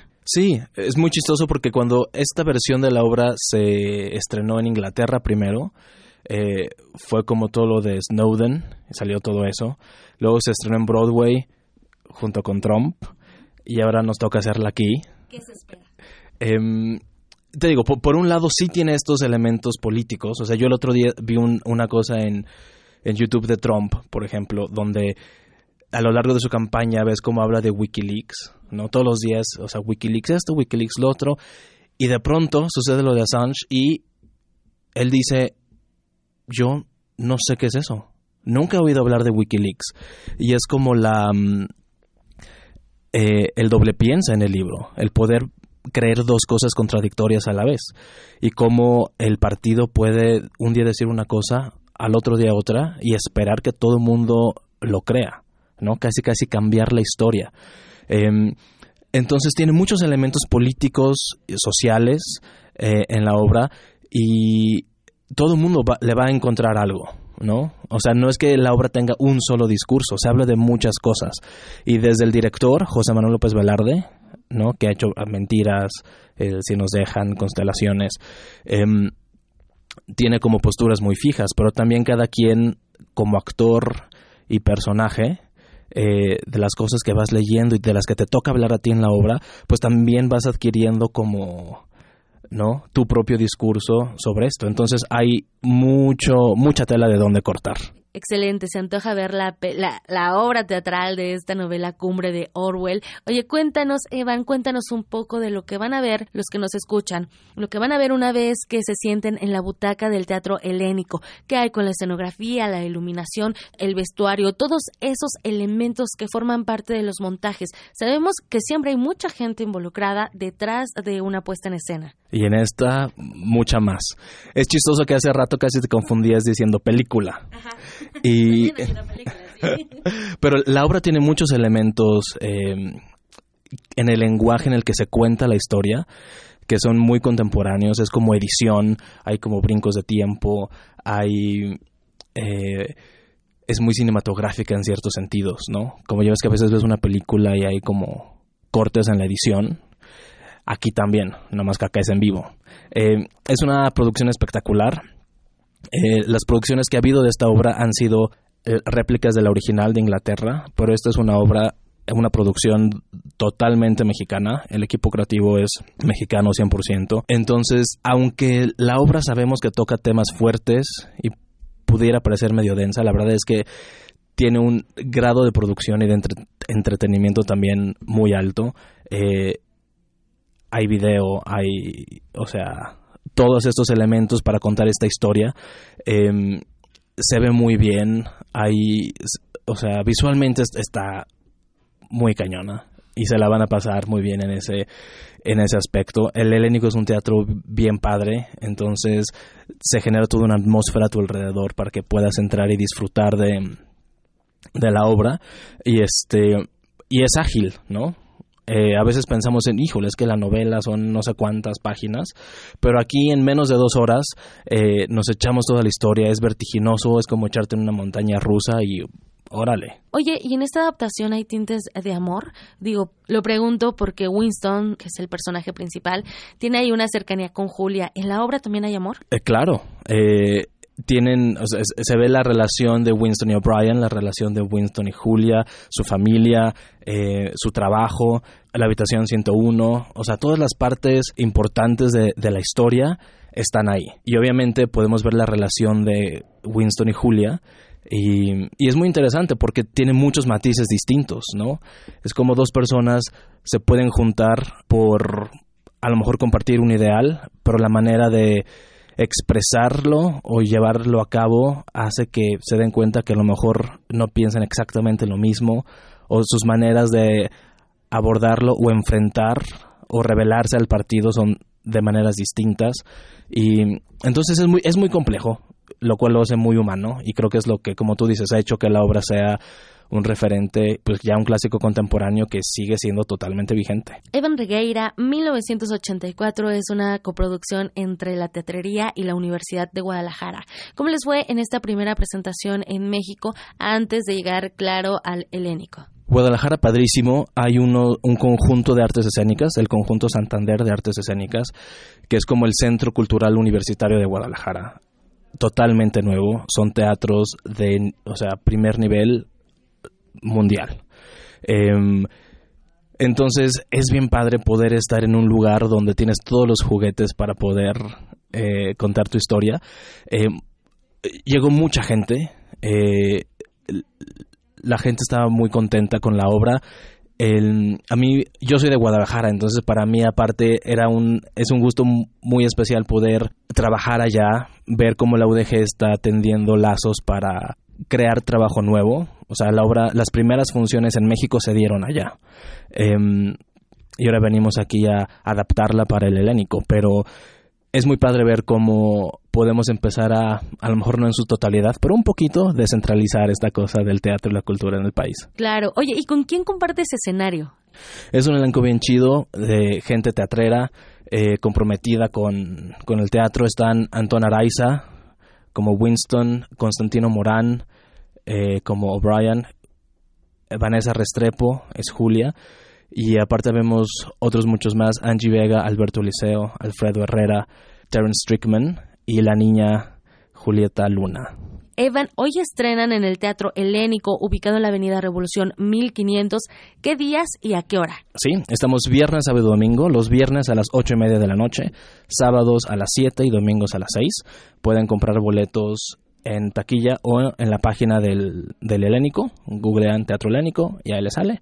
Eh, y vamos a estar siete semanas, terminamos el 8 de septiembre. Entonces es una temporada cortita y hay que aprovechar mientras haya boletos. Por supuesto. Oye, no nos resta más que agradecer tu visita a esta cabina. Deseamos que tengan una temporada muy exitosa y como te lo dije fuera del aire, ojalá la obra El Hilador regrese a los teatros porque es también una de las imperdibles. Mientras tanto, les compartimos al auditorio esta excelente opción 1984. Ay, qué padre. Pues eh, esperemos regresar y nos vemos en el teatro. Muchas gracias por la invitación. Gracias a ti, Evan Regueira. Deyanira, hasta aquí la información de hoy. Que tengan un excelente fin de semana. Bye bye.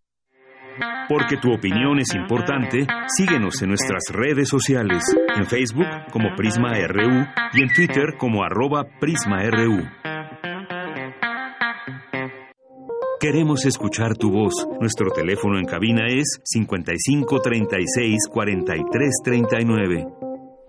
Continuamos dos de la tarde con 19 minutos y nos vamos a información que tenemos para ustedes. El cáncer de boca afecta funciones fundamentales del ser humano, tales como comer o hablar. Académico de la UNAM alerta que 70% de quienes lo padecen mueren. Dulce García. Deyanira, muy buenas tardes a ti al auditorio de Prisma RU. El cáncer de boca es de los más frecuentes de todos los tumores de cabeza y cuello que ocupan el lugar número 13 de todas las neoplasias en el país. Tiene alta mortalidad, pues 70% de los pacientes llega a las instituciones en etapas avanzadas, así lo afirmó José Francisco Gallegos Hernández, oncólogo y académico de la Facultad de Medicina de la UNAM. Y es que se considera que en México hay un subregistro de este tipo de cánceres. Aún así, es el tercer país con mayor prevalencia en América Latina, solo antecedido por Cuba y Brasil. Este carcinoma epidemioide se asocia a la intoxicación con alcohol, tabaco y cannabis, a la combinación de consumo de alcohol y tabaco y en menor medida a alteraciones genéticas en las células y al virus del papiloma humano. Escuchemos al académico. El más frecuente de todos los tumores de cabeza y cuello son el de la boca, principalmente la lengua y el piso de la boca. El segundo lugar es la orofaringe y el principal subsitio de la orofaringe es la angina, la amígdala. Y el tercer lugar es la laringe, que es el órgano de la voz. El 70% de nuestra población a nivel institucional llega en etapas avanzadas por varios factores, porque la persona no hace caso, porque la persona lo deja pasar, o bien porque el médico de primer contacto hace caso omiso de los primeros signos, que son úlcera, sangrado de la boca, tumor propiamente en la boca, o bien algo muy importante que es una masa en el cuello. Nódulo en el cuello, un ganglio crecido en el cuello, puede, no es siempre, pero puede ser la primera manifestación de un cáncer de cabeza y cuello. En ocasión del Día Mundial del Cáncer de Cabeza y Cuello, que se conmemora el 27 de julio, el doctor Gallegos Hernández explicó que este se define como un tumor maligno originado en las mucosas o el tejido que recubre dichas áreas. Afecta a funciones fundamentales como comer, hablar y respirar y produce una alta discapacidad laboral entre quienes lo padecen, principalmente hombres alrededor de los 50 años. Gallegos Hernández, también miembro de la Academia Nacional de Medicina y de la Academia Mexicana de cirugía, afirmó que en los últimos años se han registrado más casos en mujeres, pues ha incrementado el consumo de alcohol y tabaco en ellas, así como la prevalencia del VPH. Antes se detectaba el caso de una mujer por cada siete u ocho hombres, ahora la relación es de una por cada tres o cuatro. Lo más importante, expuso el oncólogo, es que la población con riesgos esté consciente y tenga una vigilancia constante. Quien fuma debe hacerse un radiograma de tórax al año, tener revisiones bucales ocasionales y ante la aparición de un nódulo, úlcera o sangrado debe ser evaluado por un especialista. También consideró que la aplicación de la vacuna contra el VPH en ambos géneros es una alternativa para disminuir estos cánceres. Hasta aquí el reporte. Muy buenas tardes. Gracias, Dulce. Buenas tardes. Porque tu opinión es importante, síguenos en nuestras redes sociales, en Facebook como Prisma RU y en Twitter como arroba PrismaRU.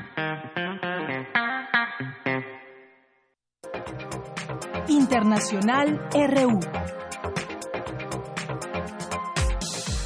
En Libia desaparecieron más de 116 migrantes después del naufragio de un barco de madera que transportaba al menos 250 personas, incluidas mujeres y niños, en el mar Mediterráneo. Habla Sofi Rajal, portavoz de la organización SOS Mediterráneo. La Unión Europea ha dejado eh, muchas responsabilidades a los guardacostas líbicos y no se puede eh, dejar la responsabilidad a, a un país que está en caos total que no tiene instituciones eh, serias, que no respecta eh, el derecho humanitario y el derecho internacional.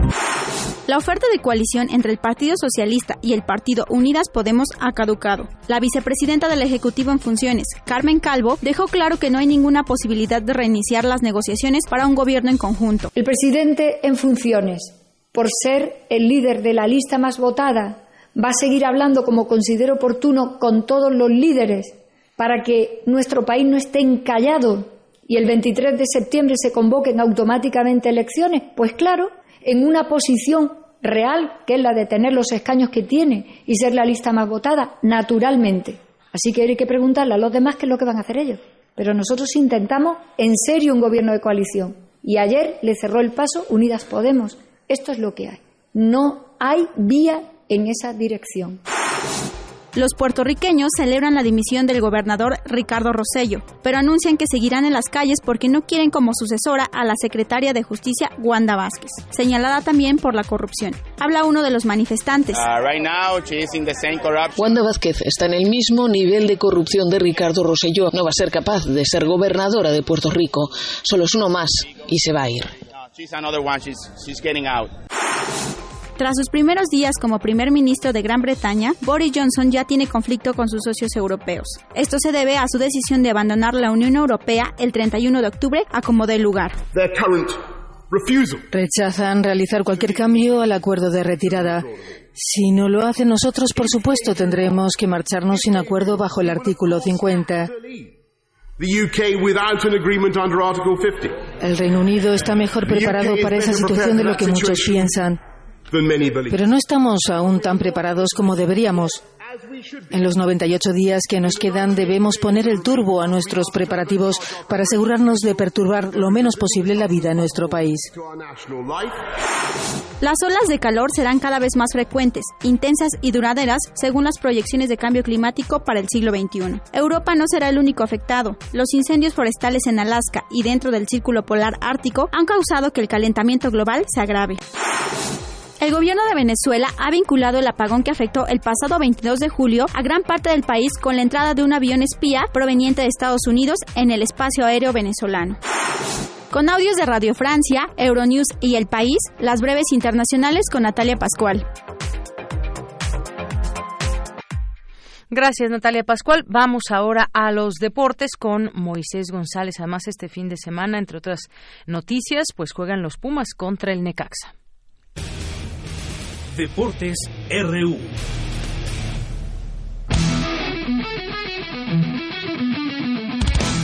El conjunto de Lima Lama Azul tuvo una destacada actuación en el Campeonato Nacional Rey Kamehameha 2019. Este arte marcial tiene influencias del box, el judo, entre otras, y consiste en movimientos fluidos y rítmicos, casi dancísticos. La escuadra consiguió un total de 26 medallas, 10 oros, 5 platas y 11 bronces en las modalidades de pelea continua, por puntos y forma estricta. La antorcha panamericana se encenderá hoy en Lima, Perú, para dar inicio a la justa deportiva más importante del continente americano. El país andino albergará deportistas de 41 países que competirán en 420 eventos de 39 deportes. La delegación mexicana contará con 543 atletas, Ana Gabriela Guevara, directora general de la CONADE, y un pronóstico reservado de 19 medallas de oro. Las actividades panamericanas iniciaron el día de ayer y los mexicanos Alfredo Ávila y Diana García aseguraron medalla de bronce en la disciplina de squash al vencer en cuartos de final a la dupla mixta argentina. Daniela Zambrano, estudiante de la Facultad de Contaduría y Administración de la UNAM, y Alejandra Estrella, de la Universidad de Monterrey, se llevaron la plata en saltos sincronizados, plataforma de 10 metros, en la Universidad Mundial de Nápoles, Italia. La dupla consiguió 276 puntos. La Dirección General de Deporte Universitario informó la inauguración del nuevo gimnasio de la Alberca Olímpica Universitaria, que contará con los aparatos más modernos, con los que podrás trabajar todos los grupos musculares, mediante equipo de peso libre, peso integrado, así como bicicletas y escaladoras. Los alumnos podrán hacer uso de las instalaciones presentando su credencial. En la jornada 2 del torneo Apertura 2019, Club Universidad se enfrentará al Necaxa, en lo que será el debut de los Pumas en casa. La cita es a las 12 horas en el Estadio Olímpico Universitario. Para Prisma RU, Moisés González.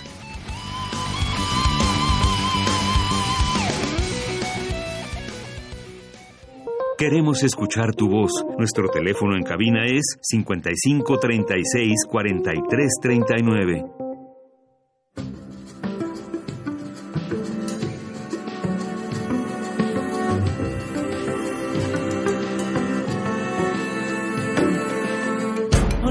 queres revólver, sou coqueiro. E onde queres dinheiro, sou paixão. Onde queres descanso, sou desejo.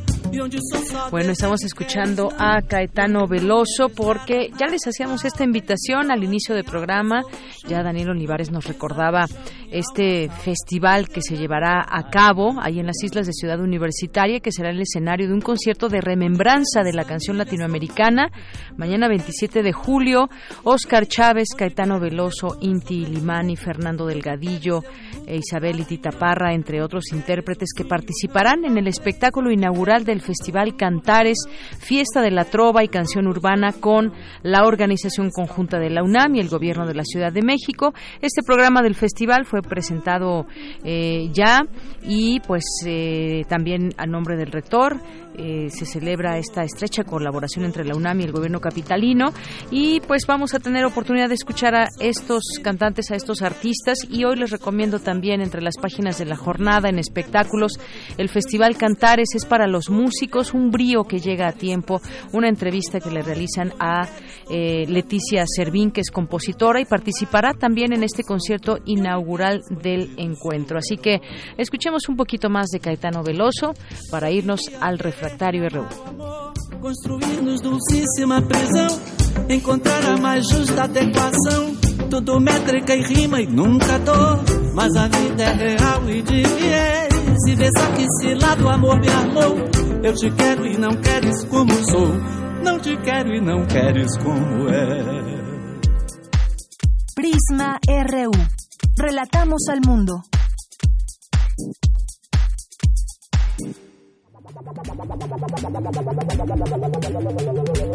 El refractario, RU.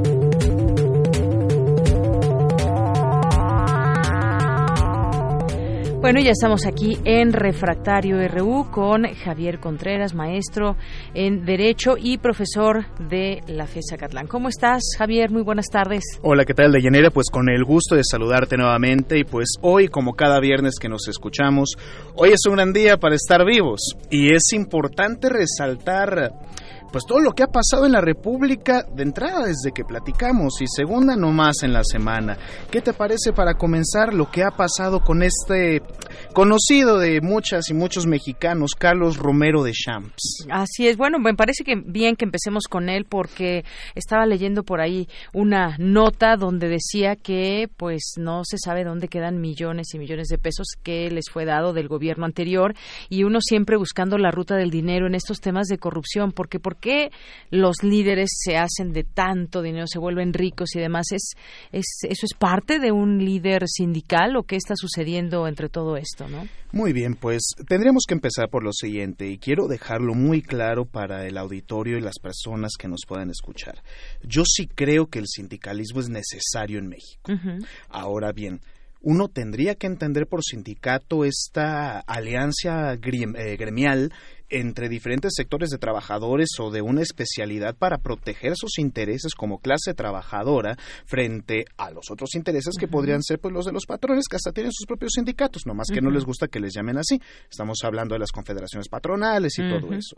Dicho esto, en el caso específico de Petróleos de México, allá en Pemex, y hablar del Sindicato de Trabajadores Petroleros de México, del cual era líder Carlos Romero de Champs, pues era el sindicato, un sindicato de Estado no porque pertenecía al Estado, sino porque trataba de trabajadores del Estado al servicio de pues eh, Pemex, ¿no?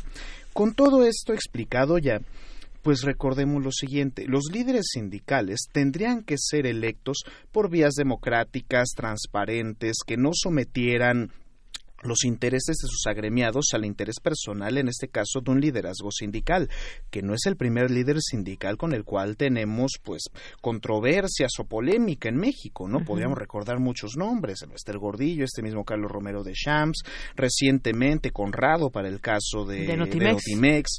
Vemos, Me llama la atención el, dinero que llega a sus arcas y cómo lo utilizan, no, no se sabe, ese es el punto. ¿Cómo se termina por la corrupción? No se está atacando aquí a un sindicato, ni mucho menos. Como tú dices, son necesarios pero ¿cuál es la transparencia eh, que se genera desde ahí? ¿no? Aquí lo que tendremos que pensar es en las cuotas de contribución de los agremiados.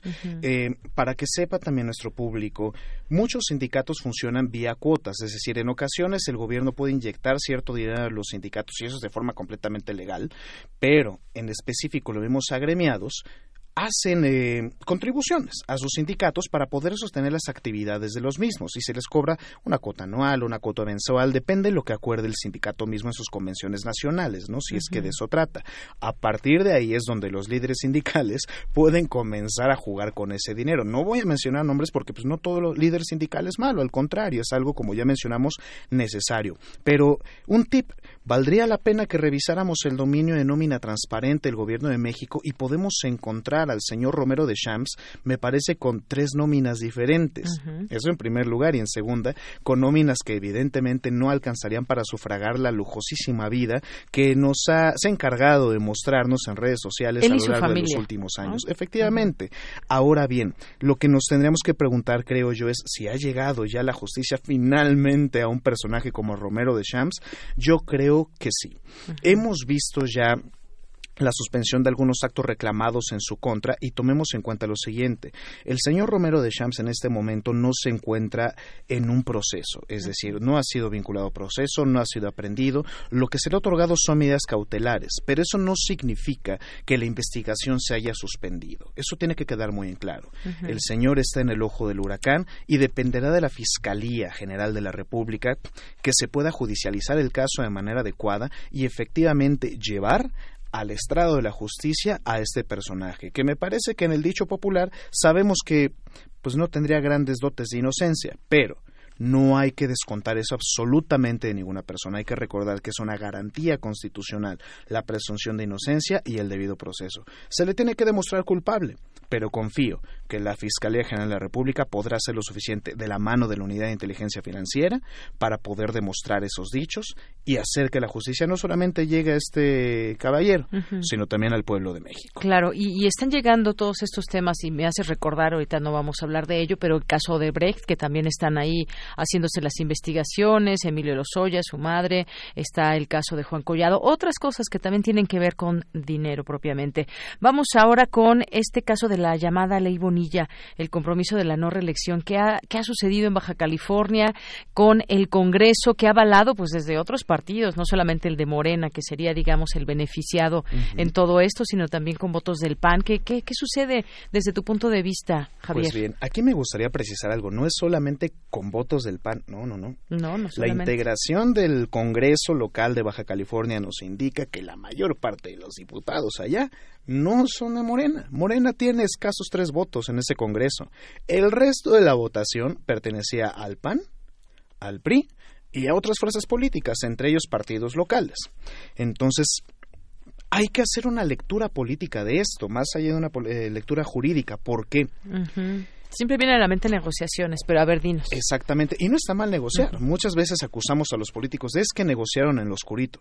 Pues precisamente ese es el ejercicio de la política, negociar. La política es la negociación del conflicto institucionalizado para evitar que nos agarremos a balazos más de la que ya hacemos en las calles en este país. Entonces, pensar en los acuerdos que pudo tener ese Congreso es lo que sí tendríamos que estudiar. ¿Por qué se prestaron a hacer una reforma constitucional que es abiertamente inconstitucional y que afecta contra el Estado democrático de derecho? Incluso cuando la gente empezaba a decir en medios de comunicación, en las opiniones. Es que este es un ensayo para que el presidente pueda preparar su reelección. Hay que subir dos rayitas en nivel de debate. Es decir, cuando el mismo presidente salió un día después en un evento, me parece allá en a decir a mí se me caería la cara de vergüenza si promoviera una reforma así, yo creo que dice más que suficiente acerca de las intenciones, comillas, reeleccionistas del presidente. Y luego, este compromiso ante notario que me recuerda por ahí un copetudo de hace no mucho tiempo, eh, de la no reelección. Bueno, ¿quién, ¿cómo se les puede tener contentos a los comentócratas? ¿Por qué lo digo? Que si no firma el compromiso, si no lo firma ante notario, que ese compromiso es falso, el 19 de marzo que fue firmado originalmente, que por qué no lo firma, cómo nos lo va a asegurar, que si lo firma es que no es necesario que lo firme ante notario, cómo es posible, nos quieren ver la cara de tontos, no, brutos ya son porque están atizando el fuego y están generando ruido e interferencia en los debates de auténtico nivel que requiere este país me parece que el presidente López Obrador ni se va a reelegir, no era necesaria la firma ante notario, eso es cierto, pero es una manera de darles calma a estos críticos que yo no sé a estas alturas del partido ya que están buscando. Hay muchas otras cosas que criticar y sí tendríamos que criticar en todo caso la ley Bonilla. Esa sí es una auténtica afrenta al Estado constitucional de derecho en Baja California y en nuestro país. Lo que me parecería en todo caso delicado es ver la diferencia de opiniones en un órgano como la Secretaría de Gobernación, donde la exministra y secretaria de Gobernación Olga Sánchez Cordero salió a decir atinadamente, esta cosa es un bodrio inconstitucional y el subsecretario de Gobierno Peralta fue a decir, pues yo creo que fue constitucional porque la gente votó por la justicia y no por la ley. Creo que ahí tendríamos que hablar de las garantías mínimas del Estado de Derecho para saber qué es constitucional, qué no, y cuál es el concepto de justicia del subsecretario. Hay que aplaudir la propia libertad de expresión que existe dentro del gobierno federal, pero sí me parece que sería importante tener una línea única eh, de opinión o de comunicación en este caso, sobre todo para estos temas delicados, que me parece que las únicas opiniones que han llegado a apoyar la ley Bonilla es una dentro del gobierno, que fue la del subsecretario Peralta, y otra ni siquiera dentro del gobierno, sino en el partido político del cual este emanó el presidente López Obrador en Morena y eso en voz de su presidenta nacional, Jane Kompolevsky. Así es. Y bueno, pues ya por último, Javier, ¿qué ocurre con el Coneval, eh, estos órganos constitucionales autónomos que pues hemos platicado aquí, platicábamos con el nuevo, eh, eh, quien encabezará el nuevo consejo, este consejo, el Coneval, José Nabor Cruz Marcelo, y bueno, se deslizó esa idea de que pudiera desaparecer el Coneval y me parece que aquí debe haber un sustento muy claro para llevar a cabo cualquier situación. Este consejo que sirve para medir los índices de pobreza y hacer un montón de trabajos también importantes que nos dan referencia en cifras aquí en, en México sobre muchas situaciones sociales. Efectivamente, de a mí me parece que el Coneval tiene una misión trascendental importantísima dentro del Estado mexicano. La evaluación de las políticas de desarrollo social y hablar también acerca de la medición de pobreza, que no es lo mismo, es una tarea imprescindible. Temo decir que no me siento del todo de acuerdo con lo expresado por el presidente en la mañana cuando mencionó que, pues, ¿para qué hablar de la medición de pobreza cuando se podría combatir directamente? Creo que esto ya nos habla acerca de la construcción de indicadores para poder empatarlos y saber entonces cuáles van a ser las evaluaciones pertinentes, entender si efectivamente estamos avanzando en el combate a la pobreza o si estamos retrocediendo incluso y nos está ganando la batalla. Confío en que no será así. Ahora, entiendo por otra parte el discurso presidencial acerca de la proliferación de estos llamados órganos constitucionales autónomos. Eso es importante.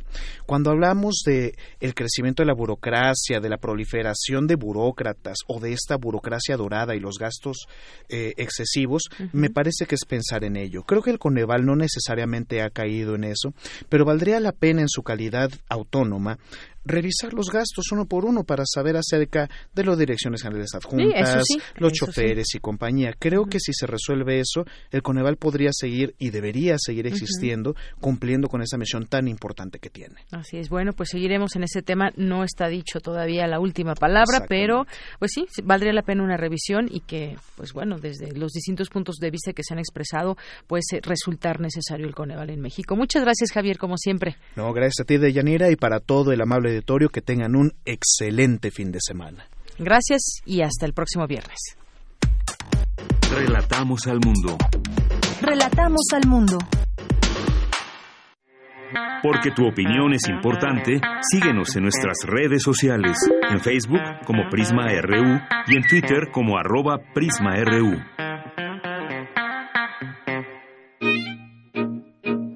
Melomanía RU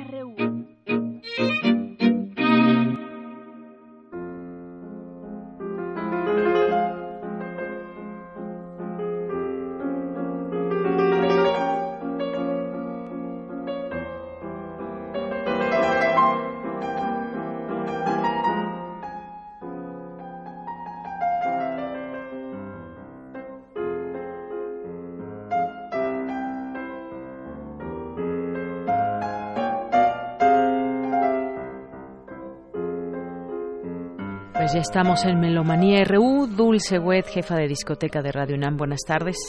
Buenas tardes, queridos amigos melómanos. Bueno, cualquiera que escuchara esto dice, bueno, ¿es clásico? ¿Es romántico? ¿Qué es esto, no? Bueno, pues es el hijo de Wolfgang Amadeus Mozart. Él se llama Franz Haber Mozart, que nace un día como hoy, 26 de julio de 1791, a escasos meses de la muerte de su padre en diciembre 5 ocurrida. Entonces lo conocemos como Franz Haber Mozart o Wolfgang Amadeus Mozart Jr., ¿no? Es el hijo menor de seis que tuvo Wolfgang, Wolfi le diría, esta película de Amadeus, de su esposa Constance, y el menor fue compositor, pianista, director de orquesta y profesor en la época clásica tardía y digamos que tiene influencias, y esto es como muy marcado del estilo maduro de su padre, que casi parece romántico, ¿no? Estudió con Antonio Salieri, Johann Nepomuk Hummel, con Beethoven, pero fue muy introvertido y siempre se subestimaba, porque siempre temía la constante comparación de la sombra de su padre. Fíjate qué terrible, ¿no? Bueno, pues él muere en Salzburgo de cáncer de estómago el 29 de julio de 1844. Digo esto porque está muy cerquita el nacimiento, ¿no? 26 de julio y 29 ya la... Y en el, epigra... en el epitafio grabaron lo siguiente, el nombre de su padre es un epitafio, ya que su veneración por él era la esencia de su vida. Y estamos escuchando una de sus polonesas melancólica, esta es la número 5, expresivo trío, opus 7, para piano con Klaus Helwig al piano.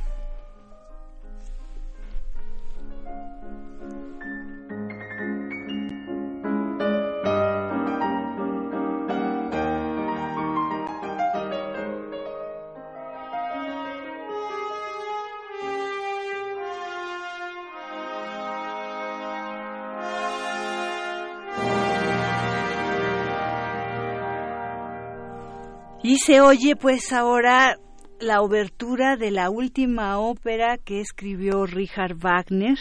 Esta se estrenó en Parsifal un día como hoy, 26 de julio, pero de 1882. Recordemos que Wagner muere en 1883. Entonces fue su última ópera.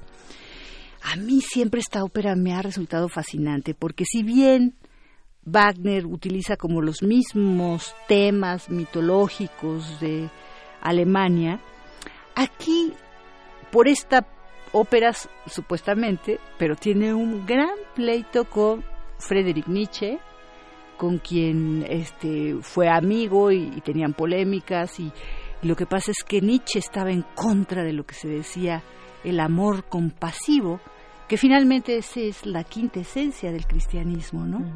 Entonces, este, en su juventud Richard Wagner compartió esos, em, digamos, esos ideales o pensamientos, esa forma de, de dirigirse en la vida, pero ya en esta ópera reacciona en otra forma completamente diferente. Es una ópera en tres actos. Este, muy interesante porque hay muchísima similitud. Eh, Parsifal es muy parecido a, a, lo que en un momento dado podría significar el Mesías, el mismo Cristo. En fin, este, bueno, pues por eso la recordamos y yo creo que pues siendo una ópera tan interesante, no nada más musicalmente, sino por todo lo que filosóficamente implica y sobre todo en su momento, pues me pareció digno de escucharla. Pero tenemos dos invitaciones y la primera tiene una invitación doble. Es Gregorio Trejo, este es director escénico, iluminador de la búsqueda del tiempo perdido, la gran búsqueda, perdón, no es Proust, es la gran búsqueda del tiempo perdido, Tic Tac, del ciclo La ópera es puro cuento y el ballet también. Esto se presenta mañana sábado y el domingo con dos funciones, 12 y 2 de la tarde. El boleto doble que le vamos a regalar es solamente para la función de mañana sábado a las 12. Llámenos 55 36 43 39, 55 36 43 39 y escuchemos la entrevista y de qué trata esta la gran búsqueda del tiempo perdido tic tac de Gregorio Trejo.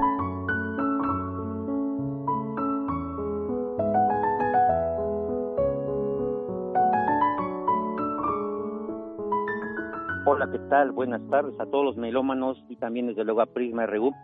Soy Gregorio Trejo, me presento, director, coreógrafo e iluminador de la compañía Último Tren Danza Escena. Los estamos invitando, chicos y chicos grandes, a las funciones que tenemos en el Teatro de las Artes del Centro Nacional de las Artes, Tlalpan, de una obra que lleva por título La gran búsqueda del tiempo perdido, Tic Tac. Esta obra, el año pasado, recibimos la invitación de la UNAM mismo, lo que es concretamente Danza UNAM, en la sala Miguel Covarrubias, y ahora se está extendiendo justamente a lo que es un ciclo, la ópera es puro cuento y el ballet también. Estamos invitando este fin de semana, o sea, ya mañana sábado y pasado mañana domingo tenemos dos funciones, a las 12 del día y a las 2 de la tarde, ambos días. Acompáñenos. ¿Y de qué trata la obra? La historia trata sobre Carlos, personaje central, en distintas etapas, como niño, como joven, como viejo, frente a sí y sobre todo abandonándose en manos de la existencia.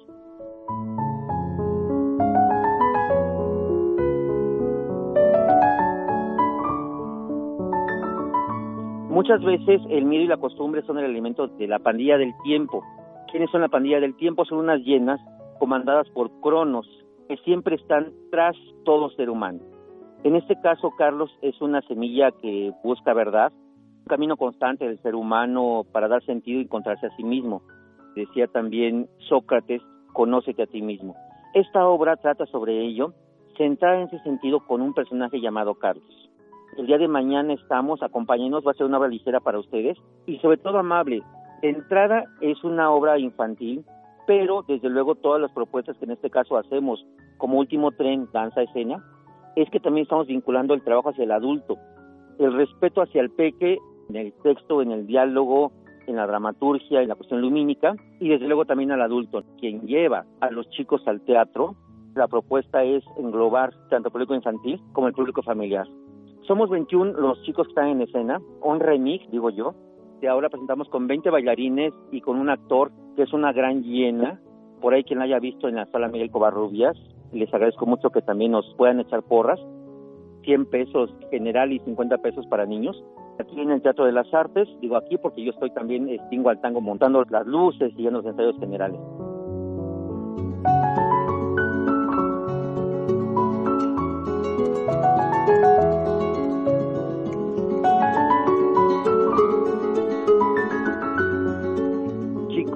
auditorio, melómanos, Prisma RU, acompáñenos.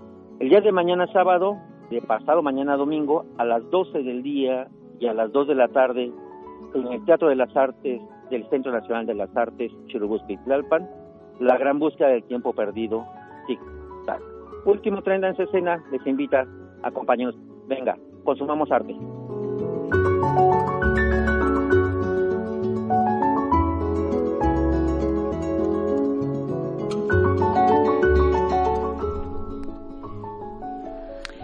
55 36 43 39. Llévese ese pase doble para asistir a la ópera Es Puro Cuento y el ballet también en esta la gran búsqueda del tiempo perdido tic tac. Y ahora nos vamos a una cosa completamente diferente. Y ahora recuerdo que no una sorpresa maravillosa que me dijo Edgar Olvera. Ustedes recordarán, Edgar Olvera, ¿quién es? ¿Quién es? Vino el año pasado y el año pasado nos invitó al octavo encuentro de arte sonoro y exploración audiovisual. Y ahora es el noveno encuentro, ¿no? Esto se lleva a cabo en la sala Xochipil, no, en la sala Huehuecoyot, perdón, de la Facultad de Música, jueves y viernes de la semana próxima. Lo que no dije es que viene el gran Jorek Barber, compositor catalán, que eh, trabaja con las campanas, artista sonoro, que hace unas cosas extraordinarias. Y lo que vamos a estar escuchando mientras eh, escuchemos, perdón por el pleonasmo, mientras oigamos la, la invitación que nos hace Edgar Olvera, va a ser el trabajo que hace eh, Jones Barbeck en una composición que se llama Cantinela.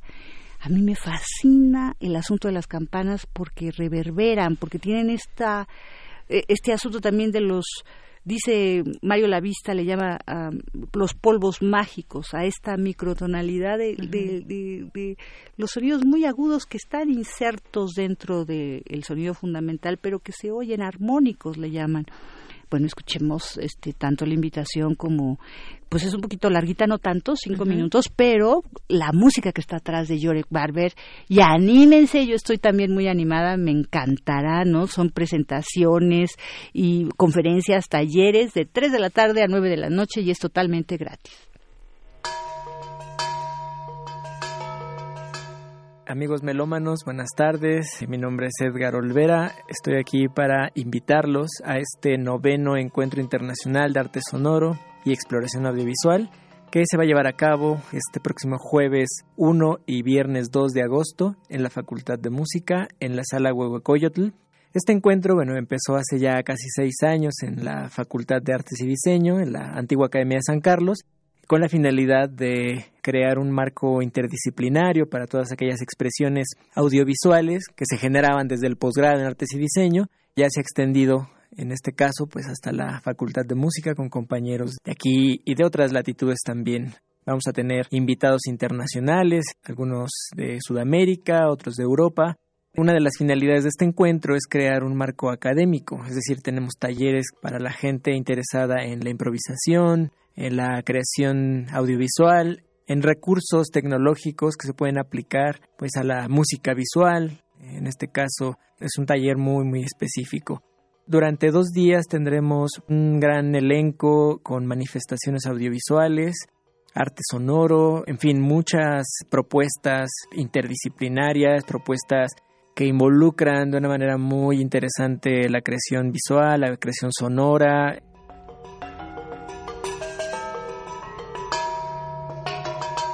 La improvisación es una de las cualidades más interesantes, veo yo, en el arte sonoro, en la creación sonora, vinculándolo obviamente a la creación visual o audiovisual. Es ver este proceso creativo en acción, en vivo, ¿no? Es la quintesencia, pues, del proceso creativo, ¿no? La improvisación, a final de cuentas, da muestra de esta maestría, de estos conocimientos del ejecutante, ahí es donde se plasma en un momento, en un instante que va a ser irrepetible, ¿no? Si el ejecutante puede volver a improvisar, ahí en ese momento, en comunión con todos los asistentes, es como se va a ver esta ejecución. Lo interesante es que en este encuentro, bueno, podremos ver no solamente en la parte sonora, sino en la parte visual. Este trabajo interdisciplinario entre artistas visuales y artistas sonoros o músicos ver ese trabajo conjunto. Pocas veces se ve en vivo, ver cómo se generan, ver sus herramientas, ver sus secretos. Ahí en vivo es muy, muy interesante.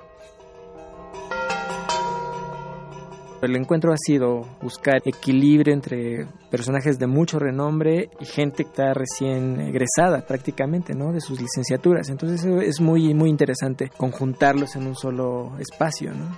Espero que nos acompañen en estas dos jornadas.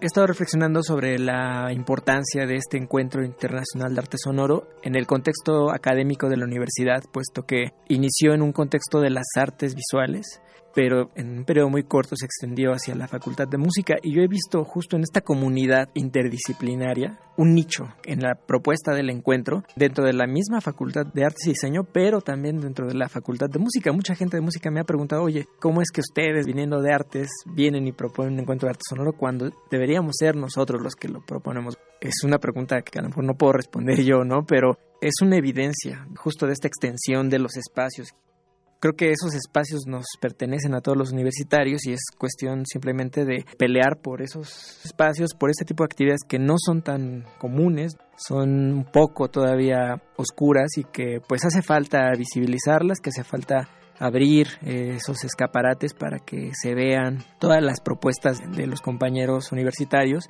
y que parezcan y se les empiece a dar mayor difusión, más de la que ya tienen. Siempre es necesario. Con este sexto año queremos continuar todavía con estas actividades del encuentro y darle mayor visibilidad, darle esa importancia que creo que tienen otras manifestaciones sonoras y audiovisuales, por supuesto, ¿no? Los invitamos. Facultad de Música, la Sala Huehuecoyotl, en Jicotecatl 126, en la Colonia del Carmen, Coyoacán. Los esperamos.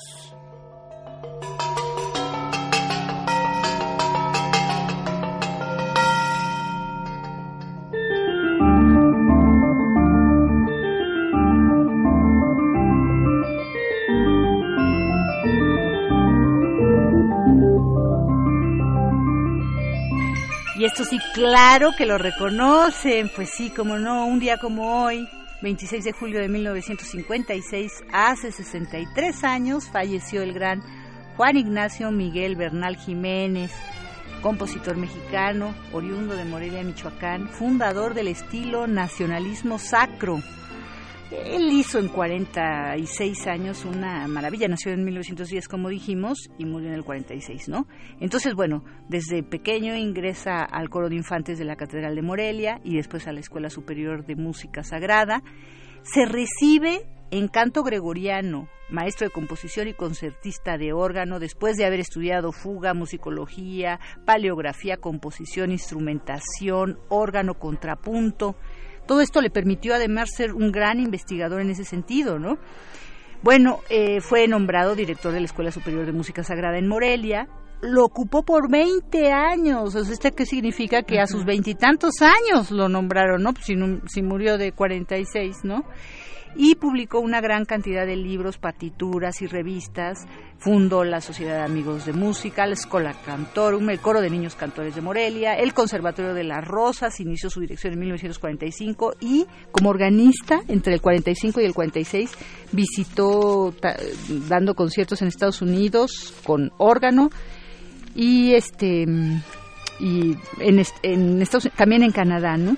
Bueno, pues esto que estamos escuchando, ustedes lo conocen, el retablo medieval, el concertino para órgano y orquesta de 1949, me interesó por muchas razones, es una pieza emblemática para nosotros y por otro lado está cumpliendo 70 años. Y bueno, pues es Juan Bosco Guerrero, en el órgano, la Orquesta Sinfónica Nacional, Luis Herrera de la Fuente, y les damos la ganadora del pase doble, Ana Isabel Ocaña Rojas, ella se tiene que presentar a las once y media mañana sábado en el Teatro de las Artes. Muy bien. Pues, pues ya con esto nos despedimos. Dulce Wet, muchísimas gracias. Gracias a ustedes. Hasta la próxima. Nosotros nos escuchamos el lunes. Gracias, buenas tardes.